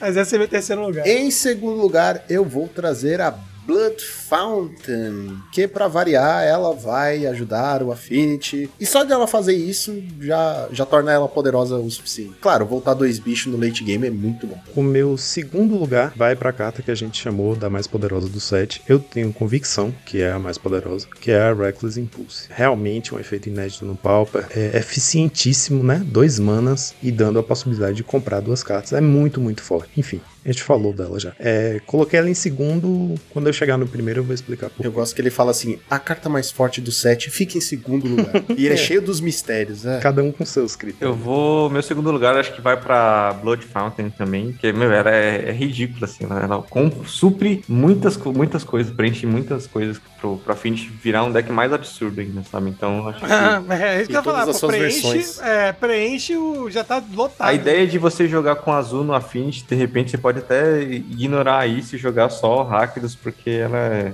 ela é muito boa. É, eu vou de segundão lugar na Voldaren Epicure, né? Eu tô só escolhendo carta vermelha, cara. Não tem como. pra mim, É meu- porque é preto ou três- vermelha, né? É, não tem como, cara. No E pra mim, o, o Epicuro do Voldaren ali é uma carta forte, custa um, um, um. Faz um monte de coisas, ainda deixa lá o potinho de sangue do teu lado. É uma carta que é um drop muito interessante. Tá jogando bem no, no draft. Pode ser que veja muito jogo no Pauper. Tô apostando nela, fica meu segundo lugar aqui. E a arte do showcase, eu repito, está espetacular, meus amigos. Sem contar que tem nome de remédio, né? É um remédio que chama Voltaren. É bom pra dor de barriga e azia. É bom pra azia, entendeu? Pra, pro bafo de cachaça lá da outra É pra combar, né? Pra bom combar com o bafo É de o, cachaça. é o combo Eno Guaraná, né? Um É, abraço. ele aí. countera o bafo de cachaça. Agora, em primeiro lugar, eu vou colocar Reckless Pulse, porque é uma carta que o Affinity eu sinto um cheirinho de IPA. Muito em- não muito em breve, porque ano que vem, né? Só, apesar de estar aí quase. Mas o Reckless Impulse é uma carta que vai se mostrar muito forte, muito versátil em muitos decks e possivelmente pode se mostrar útil em decks que a gente nem espera. Então ela vai ficar em primeiro lugar porque ela é muito poderosa. Concordo completamente com o seu critério, mas o meu. Mas discordo. O meu primeiro lugar ficou com a Voldaren Epicure, que o Gonzo acabou de falar. Pelo que eu falei, não é que é a carta mais forte do set. Eu coloco ela em primeiro lugar pela surpresa, né? Ela me surpreendeu com o poder dela. Sendo que era uma carta que quando eu vi a primeira vez eu falei, ah, nada demais. E eu sempre acho legal quando isso acontece, né? Mecânicas novas que são interessantes porque é justamente não é óbvio. Você olha e você não tem certeza, né? Será que isso é bom e tal? Aí joga com a carta e você descobre, cara, é muito Essa é a minha expectativa pra mim na vida, assim. Ninguém espera nada, de repente. Caralho. Como se já não tivesse um triste abraço. a coleção, ele, ele ainda manda uma dessa. Então, a minha, meu primeiro lugar vai pra Reckless Impulse também. Eu acho que, tipo, é uma carta, por ser comum, ela, ela é muito surreal, assim, sabe? É, é muito difícil é, uma carta comum, ultimamente, impactar outros formatos eternos, assim, como se fosse o Modern e o Legacy. E eu acho que ela tem, além de jogar muito, vai jogar muito no Pauper, acho que ela tem potencial pra extrapolar o nosso amado formato. Com certeza vai ver jogo, cara. Tipo, não só em decks que, tipo, são combos, né, como Sempertine Curve ou Burn ou coisa assim, mas ela vai jogar em decks agros de, com uma curva baixa pra acelerar mais ainda o deck, sabe? Você pode castar uma dela no, no final do, do- Como é que fala? Da, da, você joga Burning Trimissary, Burning Trimissary e um Reckless Impulse, assim, sabe? Tipo, é ridículo, assim, vale muito a pena. Caramba, é mesmo, cara. É verdade. Eu vou acompanhar os relatores, tá? Nessa mesa e meu primeiro lugar, obviamente, vai ficar aí com Reckless Impulse também. Se eu puder fazer, né, só uma menção de arte honrosa, a arte do meu coração desse set aqui é a Cradle of Safety, que é uma fofura demais. Né? A do bebezinho, né? Enfim, é, é o meu primeiro lugar de arte, tá? Mas o Reckling Impulse é o primeiro lugar de carta. Cara, o vermelho veio com uns três pés na porta. Segura, tá? Segura. Porque, mas é bom. Segura é o bom. bafo de cachaça. Segura o bafo de cachaça e persistir seus, seus sintomas, ah, o médico será. pra- O Planeswalker será consultado, né? Mas é isso. É, é um set muito forte no vermelho. Enfim, eu tô encantado com as artes. Eu acho que as artes estão cada vez melhores, né? Enfim, isso aí a gente tem pontuado a cada coleção aqui, né? Pra todos nós que somos amantes, colecionadores, eu acho que vale demais. Para você ampliar a sua coleçãozinha, que o Magic também é Getter, também é coleção. Peguem um, um Cred of Safety Foil aí e manda pra mim que eu tô aceitando. Não vai ver jogo em lugar nenhum, mas é muito bonito. E para finalizar esta nossa análise, nós vamos dar nota para a coleção. E quem vai começar é o Gonzalez. Meu Deus do céu. Bom, meus queridos amigos, é, vocês sabem que eu tenho- sempre tento fazer uma análise de gameplay e, né, com a lore, com a arte. Então, dito isso, com as aquisições que chegaram pro nosso formato e levando em consideração as últimas coleções que foram bem tosquinhas, eu vou dar um 3.5 para essa coleção, porque eu acho que ela trouxe boas aquisições de 5, né? Ela trouxe boas aquisições, trouxe cartas que vão ver jogo e também acrescentaram o nosso lore, né? Acrescentaram aí, que a gente sempre pede pra Wizard pra não esquecer as nossas raízes. Então 3.5 aí com o coração cheio. Eu acho que essa coleção é aquela coisa que nem aquela música da, da grupo As Meninas, é onde o rico cada vez fica mais rico, né? Porque parece que só, só trouxe carta boa pros decks que já são muito bons, assim, né? Então, é, eu, eu achei que eu poderia ter, ter alguma carta pro, pro Mono White, né? De, sou defensor também do, do deck dos oprimidos aqui. Achei que aquele, aquela carta que dá 2 de dano na criatura atacante podia ser um 3 de dano ali, um pouquinho a mais, custa nada. Então a, a- a minha nota vai, vai ser bem parecida com a do, do Gonzalez. Acho que eu vou baixar um pouquinho, vou pra 3, porque acho- que tá muito discrepante o gap assim entre os, os decks que já são muito fortes e os outros que são marginalizados. Ah, então eu vou dar 3.2 na minha. Eu vou, eu vou, eu vou mudar minha nota. Concordo com o que o Salazar falou, né? Realmente, o preto e o vermelho vieram mais fortes e a gente sabe que qualquer carta boa, preta ou vermelha, por custos baixos, tem chance de ver jogo no Affinity, que é o deck que tá dominando o nosso formato. A própria Reckless Impulse pode jogar no Affinity, tranquilamente. Mas assim, teve reprint de Abrade, Teve o Esqueletinho, que eu achei uma carta fantástica. Teve o Reckless Impulse, um efeito inédito no vermelho no Pauper. E o Epicure do meu coração, que eu tô amando jogar no Burn. Tipo assim, é, um, é uma concentração de cartas jogáveis pro Pauper atípica para um, um set standard. Por conta de tudo isso, a minha nota vai ser 4. Oh, boa, boa. Alguém foi visitado pela Dona Wizards, né? Pelo jeito. Ah, eu vou voltar pra 3.5 Ô, meu Deus, eu para de encher a paciência. É 3.2 e acabou. A nota dele toda hora muda. É, não, não pode ficar mudando. Para, para de Ah, putaria. eu, eu, eu- eu me influencio com as pessoas, cara. O Joaquim me convenceu. Apesar de ter vindo boas cartas, três cartas. Apesar de ter esse reprint maravilhoso de Abrade, que eu adorei, eu não acho que a coleção foi tudo isso. E pessoalmente, em parte, isso é influenciado pelo fato de eu não gostar tanto de vampiros e achar eles muito pomposos. As artes serem. é, não serem tão. Animalescas. Você não é da Camarilha, seu safado. diferentes, Tipo, a coleção passada eu peguei aquele bichinho que era 3 manas, que virava um lobisomem 4-4. Era um, era um 2-2, um 3-3, que virava um 4-4 que não fazia nada, tá ligado? Eu peguei porque a arte era maravilhosa. Essas as artes estão bonitas. Eu gostei, achei bonita, mas não ficou incrível. Justamente por esse negócio de ser muito pomposo. Até os próprios é, lobisomens estão muito pomposos. Vampiros. Estão muito. Não, lobisomens. Ah, certo. Lobos, ah, os sim. vampiros já são pomposos. Sim, natural. Mas os lobos, eles estão, apesar de parecerem ameaçadores, eles estão muito, Muito limpinhos. elegantes. É, Muito eles estão muito limpos, com o pele, pelo Lobo cuidado. limpinho é sacanagem. É. Aqui, ó, tem esse lobo relâmpago, Lightning Wolf. Tá todo fofinho, Wolf faminto, todo com o pelo lisinho. O próprio fim de Saiu festividades. do pet shop com um lacinho na orelha e tal. É, saiu todo. Saiu, acabou de sair do pet shop. Esse End of Festivities que vocês falaram, o lobo tá todo limpinho. Ele tá destruindo a festa, mas ele tá limpinho. Porra. Aí não, me desculpe. Apesar de terem saído cartas boas, que foram três apenas, apesar de ter esse reprint incrível de Abrade, eu vou dar um pra coleção. Que Meu? Deus, o que eu não fiquei hypado. Ah, eu fiquei não, não, tá louco. Tá, Tira o rosto, Desde o, momento, desde o momento em que começaram os spoilers, eu fiquei zero hypado por essa coleção. Hum, Mesmo com cartas incom- que não fossem só comuns, com qualquer outro tipo, eu fiquei zero interessado. E sim, pode ser parte influente porque eu não gosto de vampiros, mas não achei tudo isso essa coleção. Então minha nota Caraca, é um. você deu um porque não, lim... porque não sujaram o lobo. Joaquim e, e Cara, você que, você que fala tanto de lore, você que fala tanto de voltar às origens. Não, eu concordo, Um, um eu lobo concordo, limpinho numa festa que ele tá matando todo mundo, eu, eu vou assistir Crepúsculo, que é a mesma merda, né? É, é, na, na- na verdade, é um lobo com distanciamento social, pô. É isso, gente. Só falta botar um lobinho de máscara. Eu preciso admitir, conceder essa razão ao Lucão, porque, de fato, desde os previews eu tava achando. Não, repete de novo pra ficar registrado. conceder a razão ao Lucão.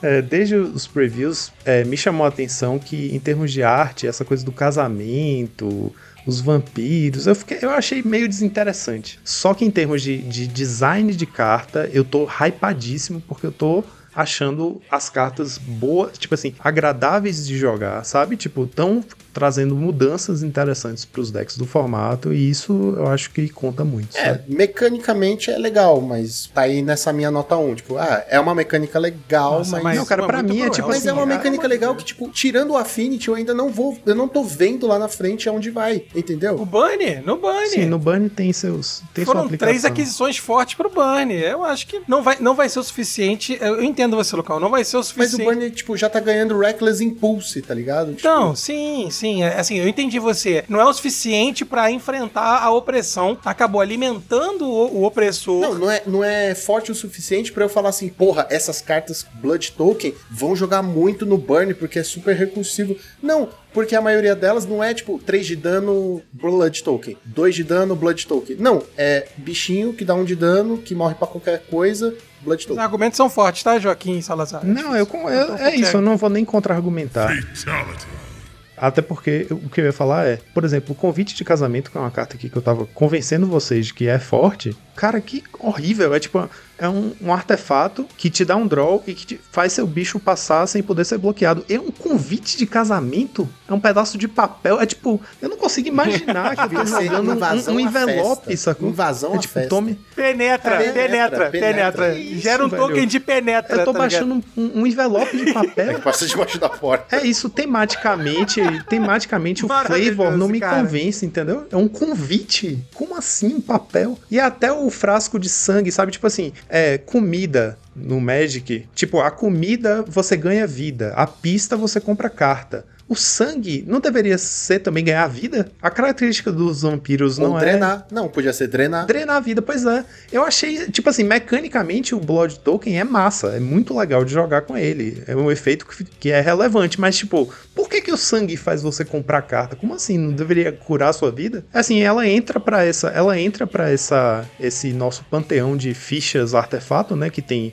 Tesouro que faz mana, comida que dá vida e pista que dá draw. E aí agora o, o Blood Token é muito interessante enquanto token de artefato, mas tematicamente eu acho esquisitíssimo o, o sangue comprar a carta. Nossa, Joaquim, você, você me pegou com convite de casamento, tá? Você me pegou com convite de casamento. Agora não, agora não, tem como Não você dá levar a sério, cara. é. É, é, não Não tem como. Acabou, será que, acabou será pra que mim. o Alan colocou aquela música do convite de casamento?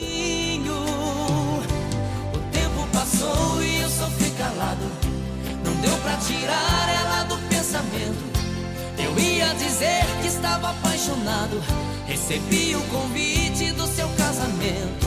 Com letras douradas num papel. Caramba, essa, essa, essa música não é só convite de casamento, não. Sol e lua, day e night. Nightbound. Caraca, cara. Nossa, é verdade, né? Olha só, Olha. cara. É a música Traz, do set. é a música do set, traz toda a Innistrad aí, dos dois blocos, olha só. Dos dois blocos, não, das duas coleções. Encerrou com chave de ouro, Lucão. E a nota final, meu querido Gonzales, é. 2.85 de 5. Primeira- Passou. Não, não passou, não. Passou. 2 ponto quanto? Passou. 85. Passou, Lucão. A média é 5 aqui. 85? A média é 5. É, é 5, a média é 2,5. 2.85. Passou. Não, se não tivesse passado, eu Passou, ia ficar. Revoltado, porque é um set fortíssimo. Mas passou igual o convite de casamento, né? Como penetra. Assim, passou, passou longe, né? Passou Errou por baixo da porta, igual o convite de casamento. Caraca, passou fazendo aquela prova final. Mas é isso, gente. O Joaquim acabou com a minha expectativa.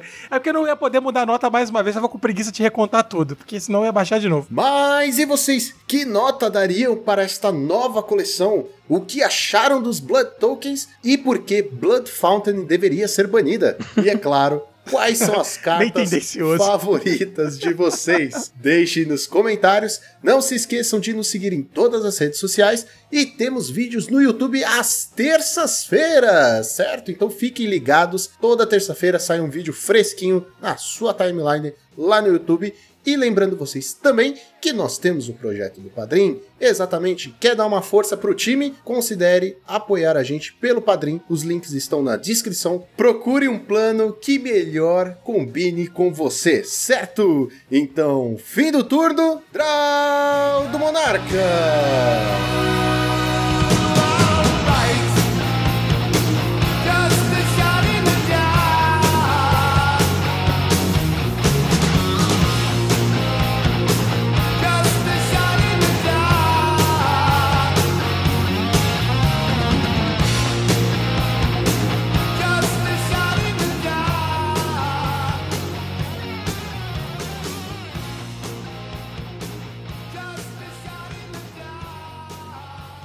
Muito bem, Joaquim.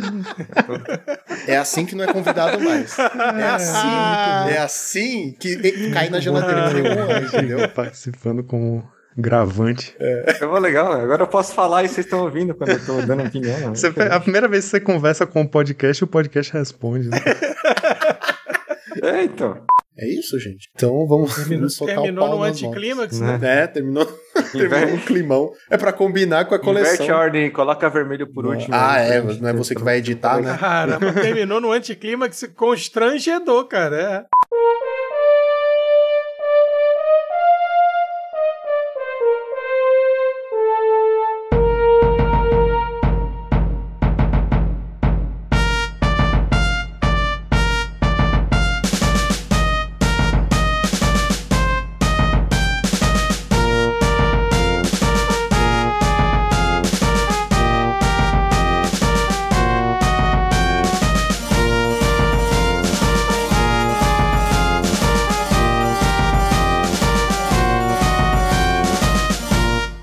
podcast foi editado por Monarchs MTG Produções.